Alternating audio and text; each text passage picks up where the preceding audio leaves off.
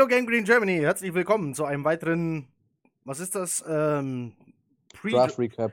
Pre-Draft, nein, doch. Post, Post-Draft. Post-Draft, Post-Draft. Mein Gott. Aber es ist auch, Post-Draft ist, ist auch Pre-Draft. Das stimmt. Äh, für Freddy hat das Scouting für 2021 ähm, am Wochenende schon angefangen. Freddy, schon die ersten Tapes geguckt?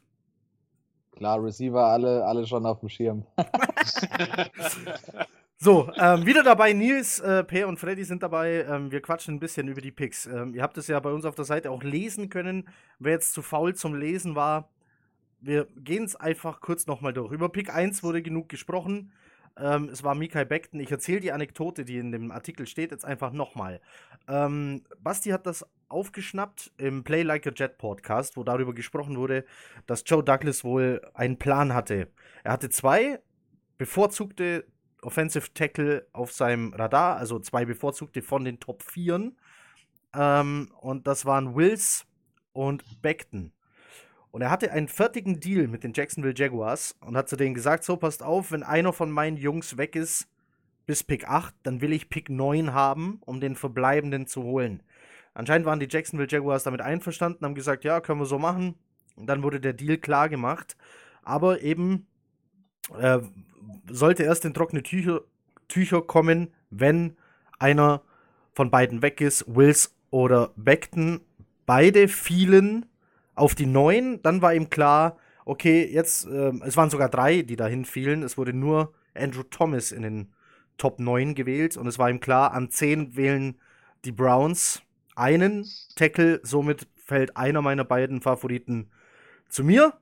Die Browns wählten Wills und nahmen ihm somit die Entscheidung ab. Und bei uns landete dann Mikael Beckton. So, das zur kleinen Geschichte. Cleverer Move. Also er hätte seinen Jungen bekommen, so oder so. Darüber, warum er jetzt Beckton wollte und nicht Wirfs, können wir nur spekulieren. Oder hätte jemand eine Idee?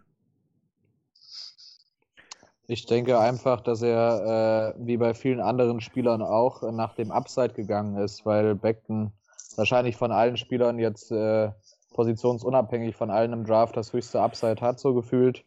Hat er einfach gesagt, äh, ich nehme jetzt nicht die sicherere Nummer, sondern der, der vielleicht, wenn er sich so entwickelt, wie ich mir das vorstelle, ähm, das höhere Ceiling hat.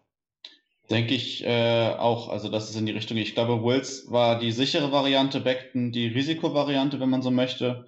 Ich glaube, bei, also ich sehe bei Beckton und äh, Works beiden äh, halt noch mehr Entwicklungs, äh, mehr Entwicklung, die man nehmen muss, um wirklich äh, solider Starter zu sein, im Gegensatz zu Wills oder äh, zu Andrews.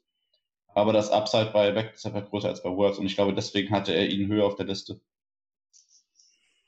Ich denke, das kann man so unterschreiben. Ähm, was genau im Kopf eines General Managers vorgeht, weiß man nie. Ähm, deshalb lassen wir das einfach so stehen, hoffen, dass die Entscheidung richtig war. Hoffentlich äh, kann Mikael Beckton sein Potenzial ausschöpfen und wir haben unseren ja langjährigen Tackle gefunden. Über Runde 2 haben wir noch nicht gesprochen. Ähm, die Jets wären dran gewesen an Pick 48. Ähm, da muss ich jetzt ein bisschen mit Freddy quatschen. der ähm, viele, viele Wide Receiver auf seinem Board hatte, eine tolle Wunschliste hatte, wen er gern haben würde. Und schon damit gerechnet hat, oh, Pick 48 wird aber eng für einen davon. So, Freddy, du, man war an Pick 48 dran. Die Runde 2 begann mit äh, Wide Receivern. Mhm. Und dann kommt auch noch die Nachricht, dass runtergetradet wird. Wie ging's dir da? Also mir ist auf jeden Fall schon mal das Herz in die Hose ge gerutscht, als an 33 und 34 äh, Higgins und Pittman gegangen sind, habe ich mir gedacht, ach du Kacke. Ähm, Im Endeffekt von denen, die ich dann in Runde 2 noch gesehen habe, waren dann eigentlich nur noch Mims, den ich ja eigentlich fast so am Ende der ersten Runde eher gesehen hätte. Dann noch äh, Chenot und ähm, Chase Claypool. Ähm, nachdem dann an, ich glaube, 42 die Jaguars Chino genommen haben, ähm, waren nur noch die beiden Big Buddies, sprich Mims und Claypool da. Und da habe ich mir gedacht, ja, 48 ist schon, ist schon gut, äh, dass, oder ist schon überraschend, dass Mims gefallen ist. Ähm, aber ich habe ja schon ein bisschen prognostiziert, dass John Douglas in den mittleren Runden ganz gerne noch einen weiteren Pick generieren möchte. Dass es dieser Zeitpunkt wird, wenn der, und das Board halt so fällt und er trotzdem so einen Move macht, hat auf jeden Fall einiges an Eiern, hat er damit bewiesen, würde ich mal sagen.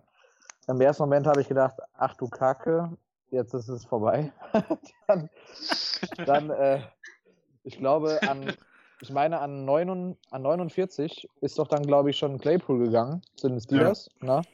Und dann waren es halt im Endeffekt noch 10 Picks und er war bei weitem der beste Receiver auf dem Board. Ja, das waren keine schönen 20 Minuten, hätte ich jetzt gesagt. Ich konnte es auch gar nicht glauben. Also ich habe das schon abgehakt, dieses Thema. Hat dann eher darauf spekuliert, dass man einen von den Cornerbacks nimmt, ähm, die halt auch ganz schön gefallen sind. Christian Fulton zum Beispiel, der dann auch noch auf dem Board war.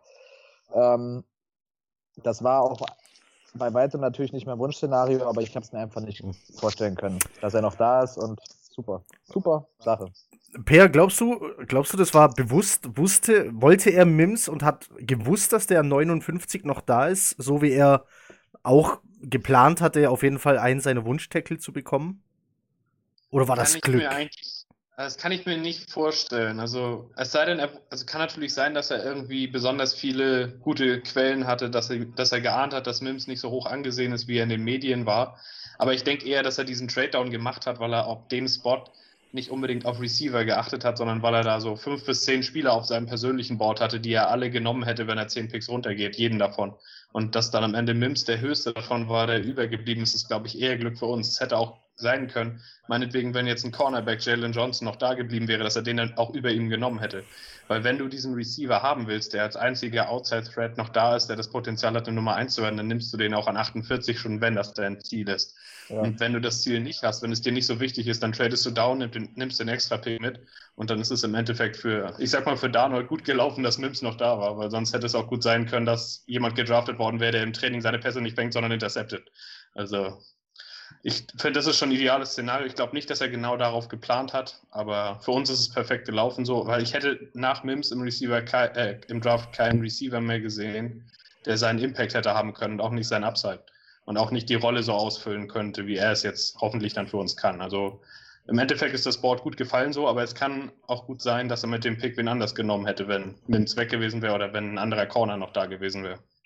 Nils Nick da zustimmt, ähm, sieht das anscheinend genauso. Ja, ich kann da jetzt gar nicht mehr viel ergänzen, als das ja, was schon gesagt wurde. Also ich habe mich auch dann äh, riesig gefreut, als dann die, der Name äh, Mims da auf den Bildschirmmaschinen ist.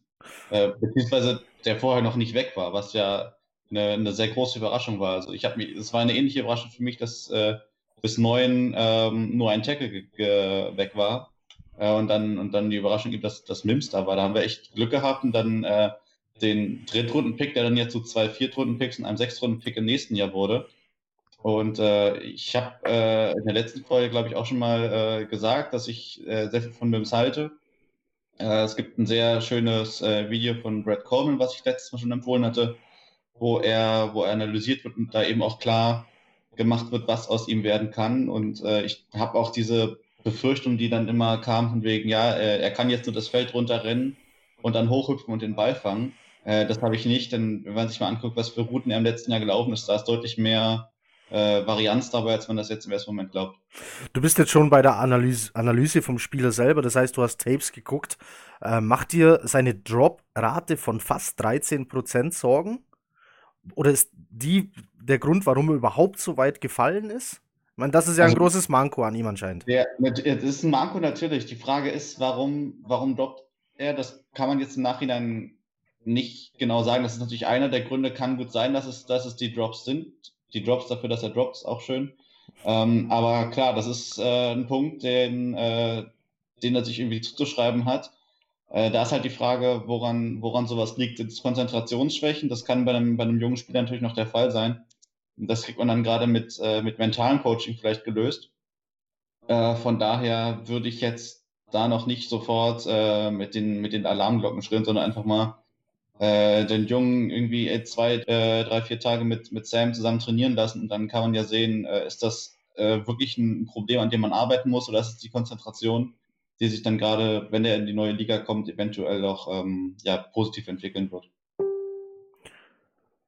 Freddy, du hast ihn studiert. Ähm, wir haben die Drops gerade angesprochen. Außerdem wurde ihm ein begrenzter Route Tree äh, vorgeworfen.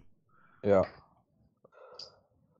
Also wie Nils gerade auch schon gesagt hat, ähm, ich sehe das eigentlich nicht so, wenn man sich das mal angeschaut hat. Er war auf jeden Fall der Go-To-Guy ähm, bei den Bears letztes Jahr. Ähm, ich sag mal so, die wurden ja von Matt Rule, dem jetzigen Coach der Panthers, ähm, gecoacht und der hat die innerhalb von zwei, drei Jahren von einem Team, was nichts gewonnen hat und nur auf den Arsch bekommen hat, zu einem äh, Team, was dieses Jahr, glaube ich, auch nur ein oder zwei Spiele verloren hat, gedreht und er war halt in dieser Offense der Go-To-Guy. Dementsprechend, ähm, er, er läuft schon relativ variablen Route Tree, was man ihm äh, jetzt irgendwie angekreidet hat, was aber eigentlich gar nicht so stimmt. Und ähm, was ich halt auch neben diesen Drops als mit das größte Plus eigentlich sehe, er hat ja gesagt, er ist jemand, der, wenn es drauf ankommt, gegen Ende des Spiels ähm, den Ball haben möchte. Ne? Und ich finde so eine Aussage gut, die kann jeder treffen, aber bei ihm hat man das auch gesehen. Und ähm, das ist auch jetzt wichtig, dass er sich direkt als in seiner Rookie-Saison irgendwie ähm, beweisen kann oder beweisen muss, dass er halt sagt, wenn es drauf ankommt, ich möchte den Ball haben. Und er ist halt eher so für diese wilden Zirkus-Catches ist er bekannt. Ne? Er muss halt das andere, wie Nils sagt, ein bisschen an der Konzentration arbeiten und halt vielleicht ganz oft ist ja bei Receivern so, dass sie halt vom Ball auch die, die Augen zu früh vom Ball. Also der Catch ist sicher, die einfachen Dinger. Und dann denkt er sich, welche, welche Route, wie laufe ich jetzt, ne? Und äh, dann guckt er wieder weg und die Sache und er lässt den Ball fallen. Aber die, in dem Moment, wo es drauf ankommt, die schwierigen Dinger, da hat er eine, eine Körperkontrolle, hat er auch einen Radius ähm, was halt überragend ist. Ich habe gestern auch zu Per gesagt, ähm, Sam ist halt jemand, der den Ball gerne passt, viel passt, auch aus der Pocket rausrollt und äh, aber nicht immer 100% akkurat ist. Das heißt, es ist halt wichtig, dass er jemanden hat, dem er halt nicht den Ball immer direkt nur auf die Nummern werfen muss, damit er den fängt, sondern dass der halt auch einfach mal aus der Luft den sozusagen sich schnappen kann, auch bei Contested Catches. Das heißt, äh, wie, wie alle schon gesagt haben, an dem Punkt mit dem Need auf Wide Receiver so einen 6 Fuß 3 großen Athleten, der auch 4, 3, 8 läuft und einen guten, ordentlichen Route hat und äh, auch den richtigen Charakter, das richtige Mindset. Ähm, Top Pick das ist, was mir positiv aufgefallen ist und was ich hier im Podcast ja schon mal angesprochen habe. Was den Jets fehlt, ist so der X-Receiver im äh, Sinne eines zum Beispiel der Andrew Hopkins. Du wirfst den Ball in seine Richtung und eigentlich ist es gar nie ein 50-50-Ball sondern der Andrew Hopkins hat den schon mal immer zu 70 Prozent. Das ist er halt nun mal. Ich denke, Denzel Mims, von dem, was er in solchen Situationen zeigt, hat er das Potenzial, so jemand zu werden. Natürlich muss er dazulernen, klar, der, Schritt, äh, der Sprung aufs nächste Level ist für keinen leicht. Ähm, aber ich denke, er kann das sein. So, Pick 3. Eine äh, Kleinigkeit, interessant finde ich da den Vergleich mit DK Metcalf, der ja letztes ja. Jahr stärker gedoppt ist, als man gedacht hat. Bei ihm war auch das Argument Route Tree. Ähm, ja. Da hieß es ja auch nur, er ist halt für, fürs Vertical Game gut. Und ähm, ich möchte jetzt nicht sagen, dass, dass Mims die ähnlichen äh, Stats äh, raushaut wie, wie Metcalf. Also wenn er das tun sollte, dann, dann können wir uns auf jeden Fall freuen. Aber dass man einfach sieht, es ist jetzt das Thema Route hängt ja auch damit zusammen, was von dir im College gefordert wird. Ja. Was für Routen werden dir, äh, werden dir zugeschrieben. Und wenn man da daran arbeitet, dann ähm, ist das halt auch ein Grund, äh, warum ein, ein Drop vielleicht nicht gerechtfertigt ist. Ja. ja. Gut. Was glaubt ihr eigentlich, wie, was glaubt ihr, wie die Rollenverteilung wird? Ähm, wir haben jetzt ähm, Perryman auf auf dann der linken Seite, wo Robbie Anderson stand und Mims rechts, Crowder im Slot, so wird es aussehen. Mims, ja. da, Mims dann eher äh, die Inunwa-Rolle quasi. Ja, ich Gut. denke, so wie du es gesagt hast, und dann halt als Backup für außen wird Vincent Smith, der letztes Jahr auch ein paar Flashes gezeigt hat und den der Coaching-Staff ja scheinbar ganz gerne mag. Und als Backup-Slot-Receiver Braxton Berrios. Ähm, ich denke mal, so Stand jetzt werden die Top 5 aussehen. Vielleicht äh, kann man, vielleicht zeigt irgendjemand im Camp noch was oder jemand wird irgendwie in der, an der Deadline dann geclaimed, wenn es dann irgendwie die letzten Roster-Cuts kommen, aber ich denke, die ersten fünf stand jetzt. Kann Ist man. Josh Doxton, der Haben wir auch Red- noch. Ja. Ja, der ist kacke. Der ist kacke. Möchte ich nur mal hier erwähnen, dass, dass man so eine Option halt noch hat. Ne? Ja. Also es ist ja dann nicht nur, dass wir jetzt nach der 5 nichts mehr haben. Gut, die Frage ist, wie viel Qualität haben wir da, aber dann, äh, ja. Das Problem ist halt, dass so ein Doxon halt der Name ist, weil er in der ersten Runde gegangen ist. Das, was der bisher gezeigt hat, wenn das jetzt äh, ein Vincent Smith wäre, der undrafted gewesen wäre, würde er inzwischen bei McDonalds stehen, Doxon. Also wir haben jetzt äh, zwei ehemalige First Rounder im Kader. Mit Perryman war auch ein First Rounder, wenn ich mich richtig Ja. erinnere. Ja, von den Ravens. Ja, genau. und dann und äh, Doxon. Ähm, wird interessant, ob einer davon nochmal so einen Step machen kann. Perryman hat es mal aufblitzen lassen, die letzten fünf Spiele in Tampa Bay. Ähm, wenn er genau daran, wenn er genau daran anknüpfen kann, bin ich zufrieden. Dann Perryman hat immer gebraucht, um anzukommen. Also hat bei den Ravens lange gebraucht, bis es einigermaßen lief. Bei den, bei den Bucks jetzt auch die letzten Spiele erst gut. Also im Zweifel äh, sieht man von ihm erst, erst ab Woche 7, 8, ob Ja. er auch Ja. nicht. Aber bei Wenn den, er wieder einen neuen Vertrag braucht, fängt er an, die Dinger wieder zu fangen. aber bei den, bei den Bucks war er halt auch hinter, hinter Ja. äh, Mike Evans und Chris Godwin. Ne? Und jetzt Ja. bei uns wird er halt praktisch durch den Vertrag, den er bekommen hat, auch wenn es nur ein Jahr ist, aber durch das Salary ist er praktisch schon fast als äh, Wide Receiver 1 einge ja, betoniert, äh, sage ich mal. Ne? Ja. Gut, wir kommen trotzdem zu Pick 3. Der war ein bisschen überraschend. Nicht vom Namen her. Ähm, wir sind jetzt bei Pick 68. Die Jets wieder on the clock und sie nehmen einen Safety. Und das war das Überraschende.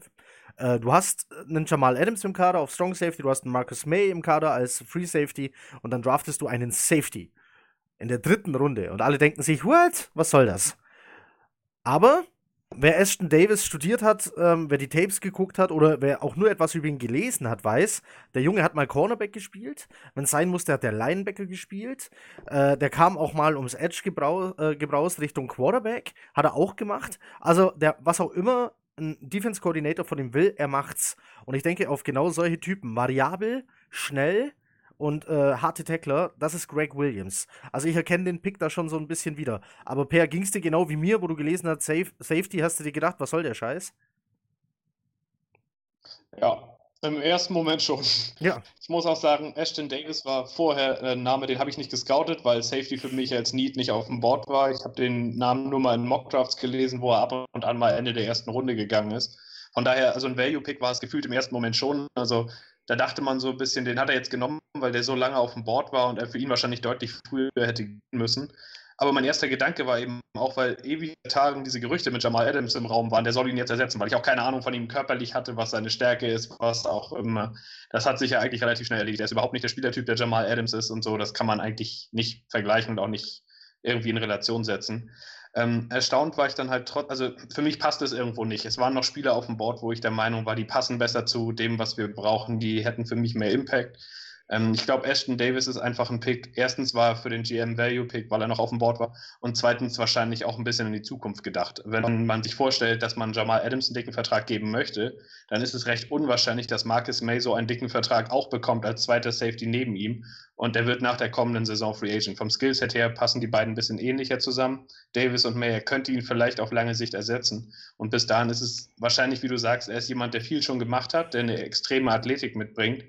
Ähm, also als Cornerback sehe ich ihn jetzt nicht. Ich habe jetzt die letzten Tage ein bisschen nachgeholt, was er so gespielt hat, wie seine Voraussetzungen sind, wo seine Stärken sind.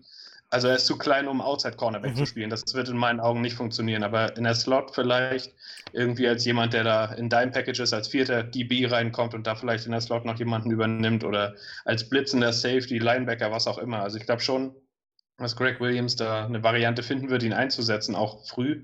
Trotzdem ist es für mich rückwirkend der schwächste Pick in diesem Draft. Ich kann verstehen, warum er gemacht wurde und Ashton Davis ist sicher auch kein schlechter Spieler. Aber an der Situation, in der wir jetzt sind, fand ich den Pick vom Planerischen her verkehrt. Es waren Spieler noch auf dem Board, die unserer Offense Playmaker gegeben hätte, der nach fehlt. Es gab noch Receiver wie Lynn Bowden, Brian Edwards, Duvernay, die man alle hätte nehmen können, die das, was für nächste Saison wichtig ist, eher zu beigetragen hätten. Für mich geht es eigentlich nur darum, dass Sam Darnold den Schritt vom Talent zum Leistungsträger macht, weil sonst wird er im Endeffekt niemals als Franchise Quarterback angesehen. Und da muss man sich dann fragen, ist ein Safety, den ich erst in zwei Jahren wirklich brauche und der in meinen Augen nicht mal das gleiche Ceiling hat wie das, was Marcus May jetzt schon ist, ob das im Endeffekt das wert ist. Klar, Marcus May wirst du wohl nicht bezahlen, weil du keine zwei Safeties auf Top-Niveau bezahlen wirst. Trotzdem war der Pick in meinen Augen irgendwo verfrüht und für mich die einzige echte Schwachstelle, die im Draft oder der einzige Pick, wo ich auch fünf Tage später noch sage, den würde ich so nicht, hätte ich so nicht gemacht. Mir geht es da anders. Also mir geht, also ich finde den Pick immer besser, je mehr ich darüber nachdenke. Ja, ich auch. Und daher finde ich, find interessant, dass du, dass du das so siehst, weil ich, du hast recht mit dem, mit dem Punkt mit äh, Marcus May. Ich glaube, der Vertrag von ihm läuft ja auch jetzt, geht ins letzte Jahr. Brian Poole hat auch nur noch ein Jahr Vertrag und ich, ich glaube, dass er einen der beiden ersetzen kann und ersetzen wird, wer auch immer dann sich, sich besser schlägt und wer auch immer dann ähm, ja, mehr, mehr Geld äh, bekommen müsste. Ich könnte mir gut vorstellen, dass der dann durch, äh, durch Davis ersetzt wird, weil er eben äh, äh, ähm, na, ähm, Nickel spielen kann und halt auch äh, ja, Single High Safety. Ich finde es eine sehr schöne Varianz. Man gibt jetzt den beiden erfahrenen Spielern einen äh, sozusagen als, als Backup und auch einen, der, der Snap spielen wird, um den, glaube ich, richtig Feuer zu machen, dass, dass man den sagt, so du musst jetzt äh, wirklich um deinen, um deinen fetten Vertrag spielen. Und im Zweifel wissen auch beide, einer von uns beiden wird jetzt wahrscheinlich im nächsten Jahr nicht mehr hier sein. Insofern glaube ich, dass er schon dieses Jahr Impact haben wird. Er hat ja auch gesagt, ähm, er hat sich dann nicht mehr nur sein, sein Corner und sein Safety Playbook angeguckt, er hat sich auch das äh, Linebacker Playbook angeguckt, Playbook angeguckt. Dann hast du dann in diesen, in diesen, äh, ich glaube, Big Nickel Formations, wenn du dann halt mit einem mit einem dritten Safety spielst, was ich mir sehr gut vorstellen kann bei uns, gerade wenn wieder äh, die gefühlt alle Linebacker verletzt sind, dass wir da dann wieder sehr schöne, äh, sehr schöne äh, Varianten haben können, einfach um auch gegen, gegen verschiedene große Titans agieren zu können. Wenn du dann ähm, gut mit einem mit einem starken Corner oder eben mit einem mit einem Safety gegen Titans reagieren kannst, die wir bei uns in der Division äh, ja zuhauf haben. Also je länger ich über den Pick nachdenke, umso besser finde ich ihn. Gerade was die was die äh, künftigen Jahre angeht. Und ich finde es schwierig beim Draft immer nur auf das nächste Jahr zu gucken, sondern dann eben auch das übernächste Jahr und die gesamten Jahre, in denen man so einen, so einen Rookie gerade in der dritten Runde dann zur Verfügung hat. Ähm, Freddy nickt hier. Ich finde es interessant, dass wir verschiedene Ansichten über den Pick haben. Es ist äh, mal wieder schön, dass nicht alle so einer Meinung sind. Freddy, ähm, ich bin eher bei Peer, aber das ist deine Schuld. Weil du mich so heiß drauf gemacht hast, dass es ganz cool wäre, wenn die Jets äh, mit zwei Picks hintereinander doch Wide Receiver endlich polstern würden. Ja. Mir fällt jetzt gerade keiner ein, der hier auf dem Board gewesen wäre, ähm, den ich dann hätte bei den Jets sehen wollen. Aber dann wurde es der Safety und ich dachte mir, verdammt. Ähm, hab mir den dann genau angeguckt. Im ersten Moment machte es dann wieder Sinn. Im zweiten dachte ich mir, aber du hast eben Marcus May und du hast Leute auf dem Board, die hätten dir hier anders weiterhelfen können. Deine Meinung? Ich denke halt, wie du schon gesagt hast, ähm, diese Variabilität, die er in seinem Spiel hat, die macht ihn halt so wertvoll. Ich kann mir auch ganz gut vorstellen, dass ähm, Jamal, Marcus May und er halt in bestimmten Packages gleichzeitig auf dem Feld sind. Und Jamal ist ja gefühlt mit unser bester Pass-Rusher und fühlt sich ja auch in der Box äh, an der Line immer ganz wohl. Das heißt, den kann man dann auch mal näher an die Line, wo er halt einfach auch sein gutes Tackling, seine Aggressivität auch richtig ausspielen kann, stellen. Und dann hast du halt zwei Safeties äh, im Backfield, äh, also im Defensive Backfield mit May und Davis, die da halt sozusagen absichern. Ne? Also ich glaube, ähm, dass äh, der Davis-Pick die äh, auch Jamal halt zugutekommen wird, weil er noch ein bisschen äh, variabler in seinem Spiel sein kann und auch noch mehr wieder auf den Pass Rush gegebenenfalls gehen kann. Was bisher noch nicht gesagt wurde, der ist ja auch sackschnell, das heißt, er war Receiver, war Track-Sieger ähm, im, im College, war auch Returner war auch ein guter Returner, das heißt, da kann man ihn im Endeffekt auch dann aufstellen, falls äh, jetzt ist es ja Barrios, der eine ganz gute Saison dahin gelegt hat, aber falls man diesen Receiver-Spot jemand anderem geben wollen würde, ne, der mehr Value als Receiver hat, könnte man halt auch einen Davis als Return-Man aufstellen. Also ich denke halt einfach, ähm, die ersten beiden Picks waren auch Spieler, die äh, einen guten Charakter haben, was aber man jetzt vielleicht erst so nach den Picks nachdem man sich die Interviews, die, die Post-Draft-Interviews angeschaut hat. Aber ähm, Ashton Davis ist halt so ein Typ, der war Walk-On. Ähm, der kam eigentlich nur über dieses Track-Team genau. auf der University, wo er war. Hat er irgendwann da mal gesagt, nachdem er da halt sozusagen alle rasiert hat, ich möchte ganz gerne Football spielen, wie sieht's da aus? Dann kam er mal aufs Feld und ähm, musste dann erstmal ohne Stipendium spielen, ja. war gleichzeitig immer noch Läufer und hat dann nach zwei Jahren, nachdem der, ein anderer DB-Coach war, der hat ihm dann die Chance als Starter gegeben. Das heißt, er hat sich sozusagen von ganz unten nach ganz oben gearbeitet hat, hat erst Cornerback gespielt, dann Safety, gleichzeitig Returner, war als äh, in Sub-Packages als Linebacker aktiv. Das heißt, äh, Greg Williams kann, egal wer ausfällt, gefühlt, ähm, jetzt nicht unbedingt natürlich die ganz dicken Jungs vorne in der Line, aber alles, was dahinter, sprich Linebacker und Defensive Backfield, wenn da einer ausfällt, stellst du den hin und der hat einen Impact. Da bin ich mir ziemlich sicher. Und ähm, ich hätte auch ganz gerne natürlich einen Receiver mehr im Draft gesehen. Da werden wir auch später noch drauf zu sprechen kommen, aber so viele Boards hatten den als Number Two Rated Safety. Ne? Oder als, wie Per sagt, ab und zu in der ersten Runde gemockt. Äh, sein College Coach hat ihn immer Thursday genannt, weil Thursday ja die Draft Night der ersten Runde war. Ne? Also es ist einfach ein geiler Typ und ich gönne es ihm auch einfach, muss ich ganz ehrlich sagen. Und äh, wenn er den ersten dann einmal umgesäbelt hat, wenn die Saison losgeht, dann sind, glaube ich, alle mit ihm on board. Ja. Ähm, Viel gibt es hier nichts äh, hinzuzufügen. Wir dürfen jetzt gespannt sein, wie er sich entwickelt und wie er eingesetzt wird. Ich schließe mich allerdings der Meinung an, dass wir alle drei Safeties ähm, gleichzeitig auf dem Feld sehen werden. Welche Rolle genau Davis spielt, weiß ich nicht, aber es kann durchaus sein, dass er May hinten verstärkt, während Jamal Adams wieder versucht, äh, auf den Quarterback loszugehen. Sollte das mit dem Edge Rush weiterhin nicht funktionieren. Aber zu dem Pick kommen wir jetzt. Wir sind in Runde 3. Überragender Übergang. Ja. ja. Wir sind.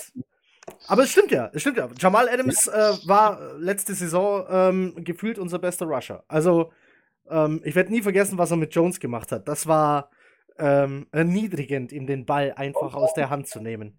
Äh, aber hat Spaß gemacht zuzugucken. So, wir sind in Runde 3.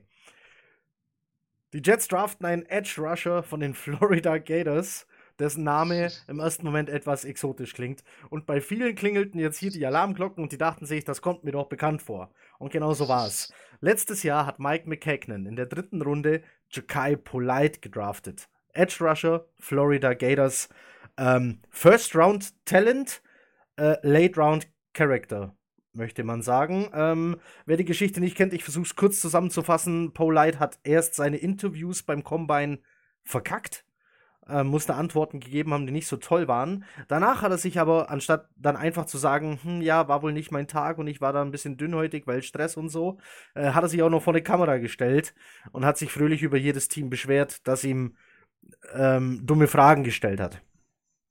Äh, ja, die Combine ist eine Fleischbeschau. Ja, die Combine ist kein angenehmer Prozess für keinen und die Fragen sind manchmal echt arschig.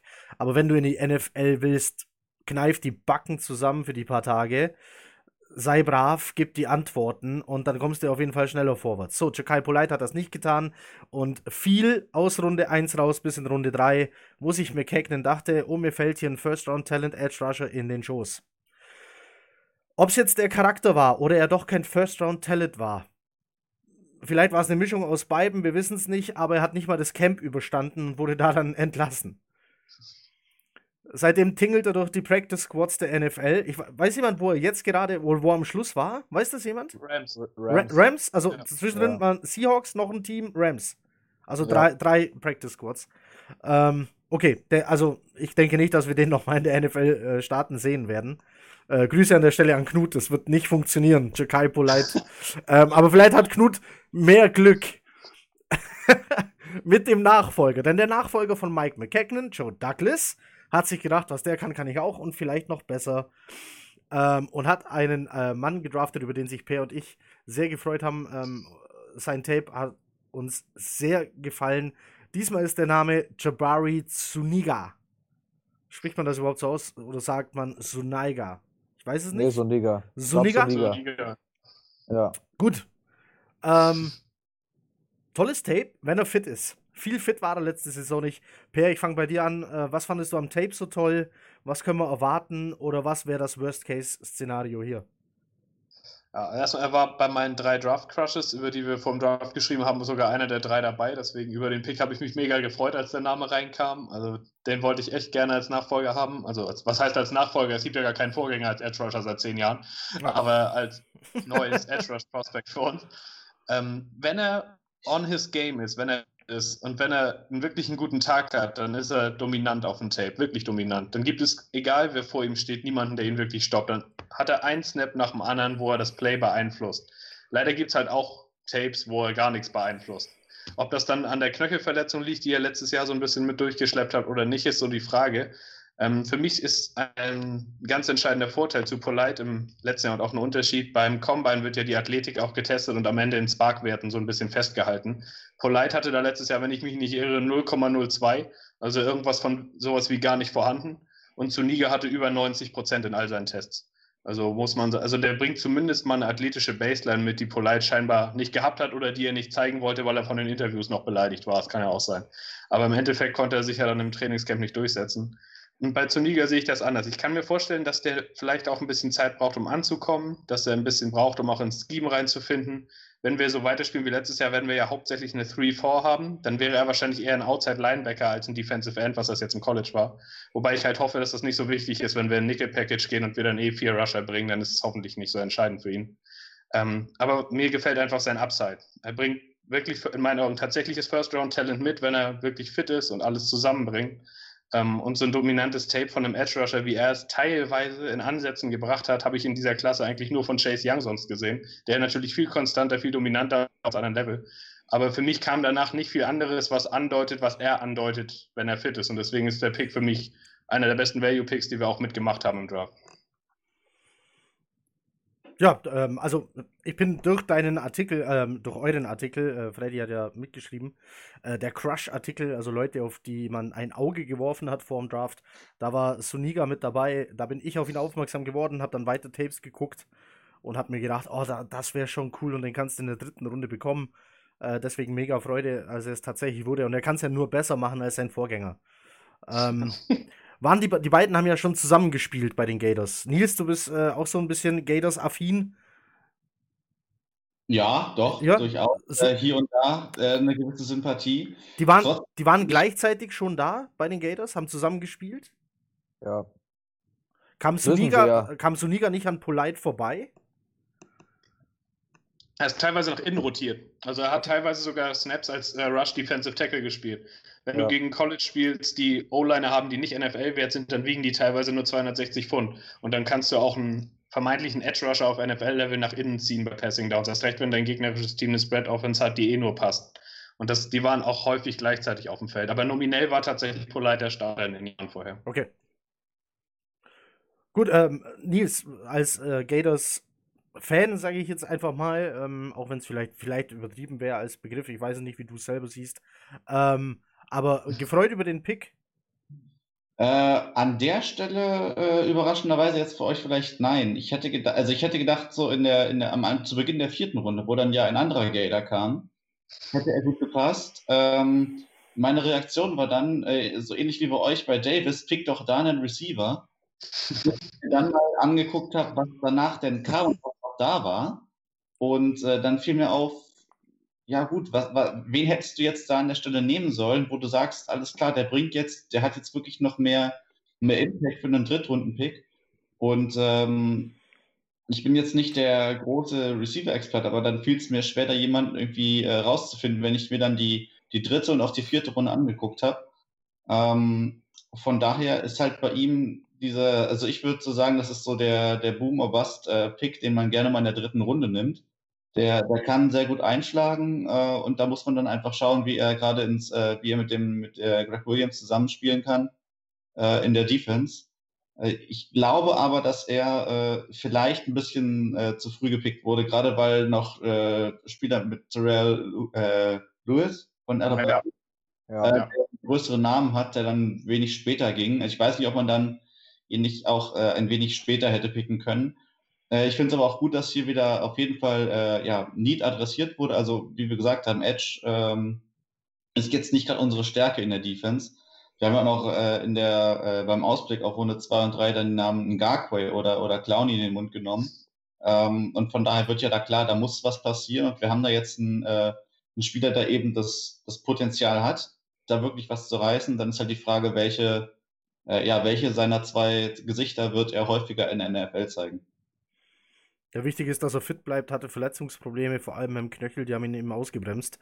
Ähm, es wäre einfach schön, wenn er fit bleiben würde und wir hätten dieses langjährige Problem auf der Position endlich erledigt.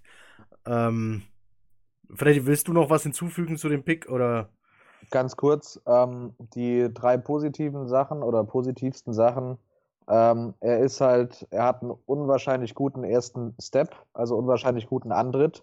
Das heißt, äh, wenn er halt wirklich ähm, vor allem auch einen schwächeren Gegenspieler vor sich hatte, war er praktisch nach dem ersten Schritt schon im Backfield. Zweitens, er ist halt sehr schnell mit seiner 4-6-4 auf dem 40 Yard. Ja. Und er hatte 29 Bench Raps, das heißt, er hat halt auch die Upper Body Strength. Ähm, an sich, wie Herr Per gesagt hat, der athletischste Edge Rusher im ganzen Draft und äh, Joe Douglas ist ja auch bei vielen seiner Picks dieses Jahr auf Athletik gegangen ne? und hofft dann halt, dass die das äh, Upside sozusagen irgendwie äh, erreichen oder erfüllen können. Ähm, und was denke ich mal halt auch noch positiv ist, dass er, ähm, wie Per gesagt hat, im College auch mal nach innen rotiert ist und gegebenenfalls auch äh, als Interior Rusher mal eingesetzt werden kann was halt auch wieder mehr Variabilität bringt, was halt Greg Williams wahrscheinlich auch ganz gut findet. Ähm, ich glaube, er war halt so immer Ende der dritten, Anfang, Mitte der vierten Runde prognostiziert.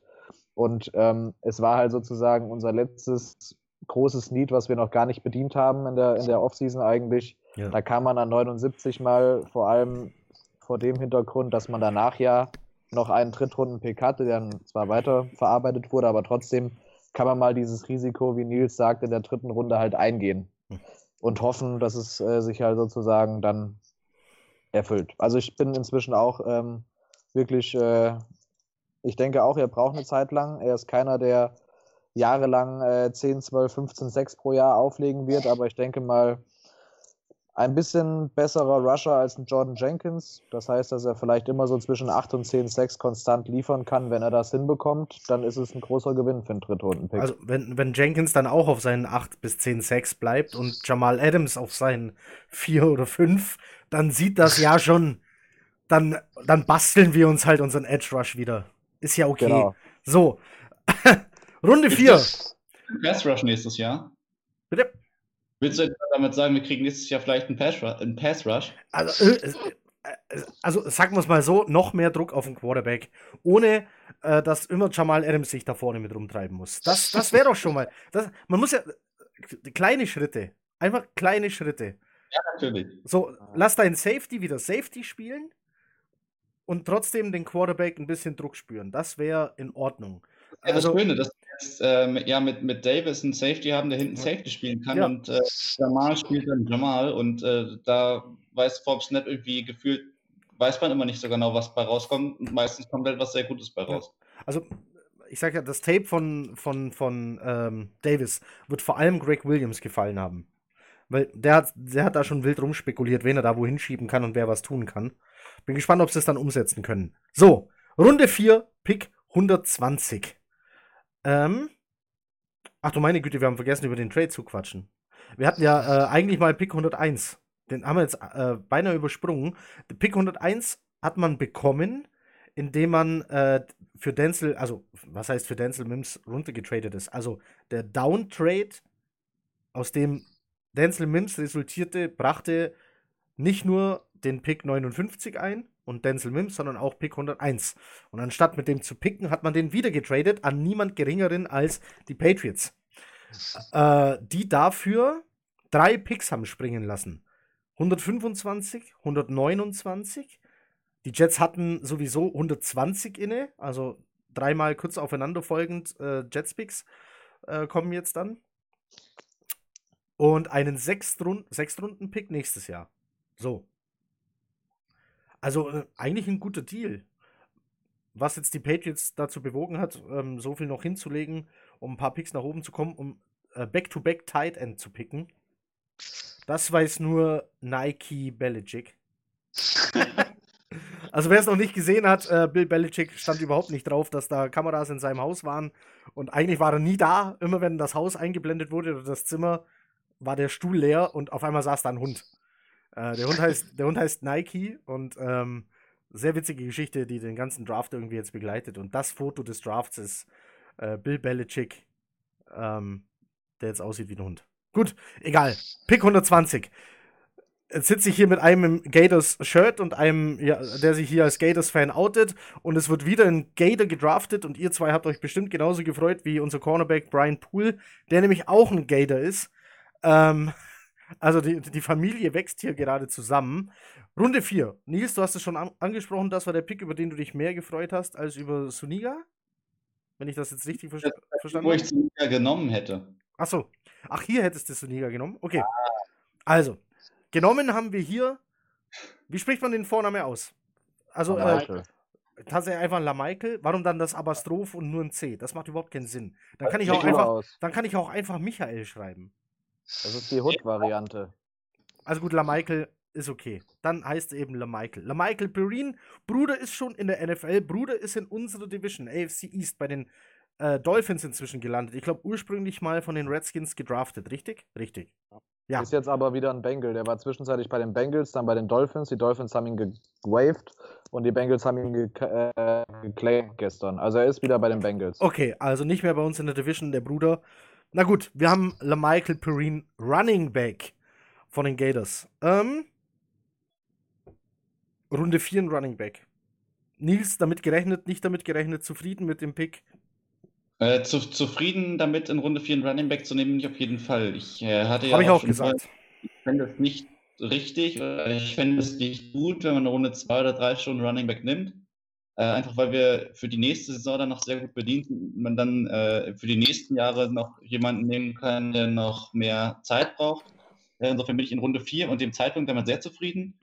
Ähm, und auch das ist wieder ein Pick, der den, ja, den, der dem etablierten Starter, so ähnlich wie Davis dann äh, auch bei, bei Perrine, der dem etablierten Starter Druck machen kann. Ähm, oft wird dann ja irgendwie ein Running Back in der dritten, vierten Runde genommen, wie zum Beispiel bei Kamara, der sehr unterschiedlich war zu Mark Ingram. Ähm, wir haben jetzt einen genommen, der sehr ähnlich ist, was für mich auch wieder das Zeichen ist. Ähm, man schaut jetzt, äh, wie, wie Bell sich schlägt und man, äh, für ihn ist halt auch das Symbol. Klar, da ist jetzt jemand, der, der ist deutlich jünger, kostet äh, den, äh, dem Verein deutlich weniger. Äh, und äh, es gibt ja jetzt die anhaltenden Gerüchte, dass das äh, vielleicht seine letzte Saison wird. Ja. Und dann hat man da eben einen, äh, einen Running Back, der einen ähnlichen äh, Stil hat zu spielen, ähnliche, äh, ja, also sowohl äh, sehr, also der, der Elusive Back, der eben auch äh, Pässe fangen kann. Ähm, man kann natürlich auch sagen, es ist gut, zwei, zwei ähnliche Running Backs zu haben, weil dann äh, der Unterschied, wenn der, wenn der Starter mal eine Pause hat, äh, nicht so groß ist. Aber ich glaube, dass es da eben auch um das, um das Symbol geht, um äh, dem Starter Druck zu machen und gerade weil ja auch, äh, weil jetzt nicht zu den Geringverdienern bei den Jets gehört. Also äh, verdient sehr viel für einen Running Back. Ähm, die Diskussion, was ist ein Running Back noch wert? Äh, wie viel darf man dem zahlen? Wann darf man den draften? Ähm, ich habe gar keine Lust, die zu führen. Ich äh, hab, ich hab, hab da du heute. kannst einen Running Back draften, aber dass die, äh, ja, und ich finde, du kannst auch dem Running Back sehr viel Geld zahlen. Ich finde, das ist gerechtfertigt, wie viel McCaffrey jetzt bekommt. Die Ja. Frage ist eben, ob du bei uns jetzt im Team die drei bestbezahltesten Spieler auf Running Back, äh, Mike Linebacker und Strong Safety haben möchtest. Und das ist halt eine Frage, wie du dann langfristig dein, dein Geld äh, investierst. Also gesetzt den Fall, Jamal kriegt den großen Deal, dann ist er eben auch einer der Top 3 und dann wäre Ja. das eben Mittellinebacker, Running Back, äh, Strong Safety. Von daher glaube ich, dass man da eben einen Pick nimmt und dann eben klar sagt, äh, langfristig äh, möchten wir auf diesen drei Positionen nicht die drei Top-Verdiener haben, sondern dann kommt eben mal äh, ein O-Liner dazu, und dann kommt ein Receiver, dann kommt Sam Darnold, der auch bald mal irgendwie besser bezahlt werden möchte als ein Rookie-Contract. Und ich glaube, dass das ein äh, Pick ist, der dann auch äh, mit Blick auf, aufs Cap-Space für die nächsten Jahre sich orientiert. Ich denke, dahin wird die Reise gehen. Ähm, so macht es auch Sinn. Ich denke, in einem normalen Football-Team sollten irgendwo in der O-Line die Bestverdiener stehen. Äh, dahinter vielleicht noch der Bestverdiener. Ähm, und irgendwo vorne läuft der und wartet auf den Ball, der dann am drittmeisten verdient. So könnte man es ungefähr sagen. Wenn du einen vernünftigen Quarterback hast, dann stehen die Top-Verdiener nur in, vor ihm. Macht auch Sinn irgendwo. Aber gut, Ja, die Defense ist dann ja ausgeklammert. Böse gesagt, ja. Du musst äh, erstmal, also, wäre ich General Manager, bezahle ich erst die fünf Jungs vor dem Quarterback. Aber ich mag O-Liner einfach zu sehr. Die Frage ist, wenn du einen hast, der so gut die fünf Jungs wegrushen kann, dann kann der auch gut bezahlt werden. Das stimmt. Aber ich bin äh, mehr Liebe für O-Liner. Es ist einfach so. Na, ich habe mehr Liebe für, für Defensive-Spieler, aber das ist doch gut, dass wir jetzt hier wieder nicht nur alle eine Meinung Ja, haben. ich, ich folge auch keinen Wide Receivern mehr in den sozialen Medien. Das ist Bilder, Bilder von Cabrios. Ich habe die Schnauze voll von Bilder von Cabrios und Goldketten. Ich will Familienbilder will ich sehen und äh, Nick Mangold beim Bier trinken. So, das ist so, das ist so eher mein. Du wollten eigentlich über den Running Back reden. Wir wollten über den Running Back reden. Freddy. Einer ein Gator-T-Shirt an, dann sollen wir jetzt auch noch an andere Gator-Einschätzungen kommen. Also komm, Per. Ja, ich fand den Pick auch klasse. Ähm, also ich fand es ich eigentlich erstmal witzig, dass wir zwei Gator am Stück gedraftet haben, weil das einzige T-Shirt, was ich von irgendeinem College-Team im Schrank habe, ist eins von den Florida Gators. Dann draften wir zwei von dem Team hintereinander. Ähm, aber auch davon abgesehen, ich fand den eigentlich ganz gut. Ich habe mir den jetzt nicht so intensiv vorher angeguckt, aber schon so ein bisschen. Also auch, dass man ein bisschen was von dem gesehen hat. Und der ist halt ziemlich all around als Running Back. Also der, erstmal liest er die Blocks gut, geht schnell durch, zögert nicht allzu lange, ist elusive und kann den Ball vor allen Dingen auch fangen wenn man das so als Kurzbeschreibung nimmt, erinnert das schon an Le'Veon Bell, wie du auch schon gesagt hast. Ja. Und dann ist der Unterschied einfach wirklich nicht so groß. Und auch selbst wenn man das außen vor lässt, wen hätten wir denn als Backup für Bell bis jetzt überhaupt gehabt? Im Grunde eigentlich nichts. Und deswegen fand ich den Pick gut. Ich, mir wäre es auch fast, naja, egal nicht, aber ich hätte auch in Runde 3 jetzt nicht unbedingt was dagegen gehabt, wenn das zum Beispiel ein J.K. Dobbins gewesen wäre, der eine lange Weile noch auf dem Board war. Ja, ähm, ja also ich finde es super, auch wenn Bell wird jetzt 29, meine ich. Man weiß nicht, wie lange das weitergeht. Angeblich hat äh, Gaze ihn sowieso nie haben wollen. Und so wie er letztes Jahr eingesetzt wurde, glaubt man das auch fast. Und dann weiß man auch nicht, wie es danach weitergeht. Und da haben wir jetzt jedenfalls jemanden äh, einfach in der Hinterhand. Und ich finde es eigentlich auch ganz gut, wenn ein Team jedes Jahr an Tag 3 einen Running Back draftet, dann hast du überhaupt mal was, was du einsetzen kannst, was Talent hat. Und dafür ist das für mich schon ein wichtiger Schritt. Und der kann uns auch in der Zukunft noch weiterhelfen in einer ähnlichen Rolle, wie Bilal Paul das die letzten zehn Jahre gemacht hat. Und für den, also mit dem würde ich ihn auch relativ vergleichen also wir, von der Spielanlage. Ich denke, wir sind uns auch, wir, wir, sind uns auch einig, wir alle würden Bilal Paul gerne noch zehn Jahre in Grün sehen. Ähm, unser unterbezahltes Arbeitstier der sich für nichts zu schade ist. Äh, aber ähm, ja, die Zeit eines Running Backs ist nun mal endlich in der NFL. Freddy, hattest du äh, La Michael Perrine auf dem Schirm? Ja, ähm, hatte ich. Ich habe den auch in Runde 4 gesehen. Äh, habe an dem Punkt trotzdem gedacht, jetzt wird es nach zwei Defensive Picks äh, auf jeden Fall wieder ein Offensive Pick, aber eher in Richtung Receiver. habe ich mir zumindest gewünscht aus dem Grund, dass halt danach innerhalb der nächsten äh, zehn Picks immer noch die Jets zweimal on the clock waren, habe ich mir gedacht, ja, vielleicht dann doch lieber jetzt besser früh als nie noch ein Receiver, aber wie die anderen schon gesagt haben, P. Ryan, super Spieler, ähm, ist halt nicht der athletischste, nicht der schnellste, ne? aber er macht alles gut. er hat keine klare, er hat keine klare Schwachstelle. Ähm, und ich meine auch damals ein Le'Veon Bell ist an der Combine eine, eine 4-6 gelaufen, was auch ein Piran jetzt gelaufen ist. Und äh, er läuft aber hart. Das heißt, er ist halt wirklich, er geht schon fast, ich würde fast sagen, er hat ein bisschen mehr Power als, als Bell. Ähm, und im Endeffekt, ähm, ich habe noch ein Stat gelesen, wo stand in den letzten Jahren in der Conference, in der er gespielt hat, in der SEC, was ja eigentlich mit die beste Conference ist, was auch Defenses angeht ähm, ist er neben äh, DeAndre Swift und ähm, Clyde Edwards Hilaire, die an äh, Picks 32 und 35 gegangen sind, der, äh, der halt auch mit den meisten Receiving Yards hatte. Ne? Und wenn du denkst, die beiden gehen äh, in den 30ern und er geht an 120, war das ein super Value-Pick. Das war auch wieder was, worauf Douglas halt Wert legt, dass sie ungefähr da gedraftet werden, wo sie prognostiziert sind. Sprich, ähm, den kannst du ohne Probleme hinter Bell aufstellen. Wenn sich Bell mal verletzen sollte, kannst du ihn als Starter aufstellen. Der macht seine durchschnittlich vier, fünf Yards im Schnitt per Rush, gehe ich von aus. Kann auch in allen drei Downs auf dem Feld stehen, weil er halt auch fangen kann. Das heißt, super. Ich sehe halt dahinter vielleicht äh, im Vergleich zu vielen anderen immer noch einen Trenton Cannon als dritten Running Back, einfach aus dem Grund, wenn man die anderen ersten beiden hat und man einfach jemanden hat, der ein bisschen Speed reinbringt. Wenn man mal nach außen läuft und man halt jetzt nicht durch die Tackles durchläuft, sondern nach außen, kann halt ein Trenton Cannon, ja. wenn er im Spiel zwei, drei Touches von mir aus bekommt, auch mal. Wir haben noch einen Josh Adams, der ist aber halt auch eher der Powerback, der langsam ist und in der Mitte durchläuft. Paul ist nicht mehr unter Vertrag. Also wenn man noch jemand anderen mit einem anderen Skillset nehmen wollen würde dahinter, wäre es halt Bell, P. Ryan, Cannon. Ich sehe ich seh Cannon noch nicht im, im 53-Mann-Kader. Kann mir vorstellen, dass da noch was 56 passiert. Mann. Oh, Entschuldigung, wir haben ja 55. 55. Zwei mehr. 55, oh, dachte ich. Ich dachte 56. Aber es müssen ja auch mehr O-Liner sein. Ja, ja 20 O-Liner und zwei Running Backs, warum nicht? Es, hallo, das sagt, der Vertrag sagt das klipp und klar. Ja. Äh, ähm, es gibt jetzt eine Mindestanzahl an O-Linern, die man haben muss und die ist auch noch erhöht worden. Also Ja, ein Tarifvertrag für O-Liner. So. Runde 4, Pick 125. Jetzt kommt, glaube ich, die erste, die erste richtig große Überraschung. Also, ähm, wer, wer, in Runde 4 jetzt keinen Running Back erwartet hat, weil man hat ja einen, äh, okay, war ein bisschen überrascht. Wer den Safety nicht erwartet hat und dann gelesen hat, um wen es da geht, okay, ein bisschen überrascht. Jetzt kommt Runde 4, Pick 125 und es ist ein Quarterback. Auf dem Board zu dem Zeitpunkt war noch ein gewisser Jake Fromm. Den hat man in Mockdrafts auch mal in Runde 2 gesehen. Ähm, mal knapp drunter, selten drüber. Aber Jake Fromm war ein Name. James Morgan heißt der Mann, den die Jets gedraftet haben. Der war es für mich nicht. Ich hatte keine Ahnung, wer das ist. Äh, Freddy, kanntest du den? James Morgan?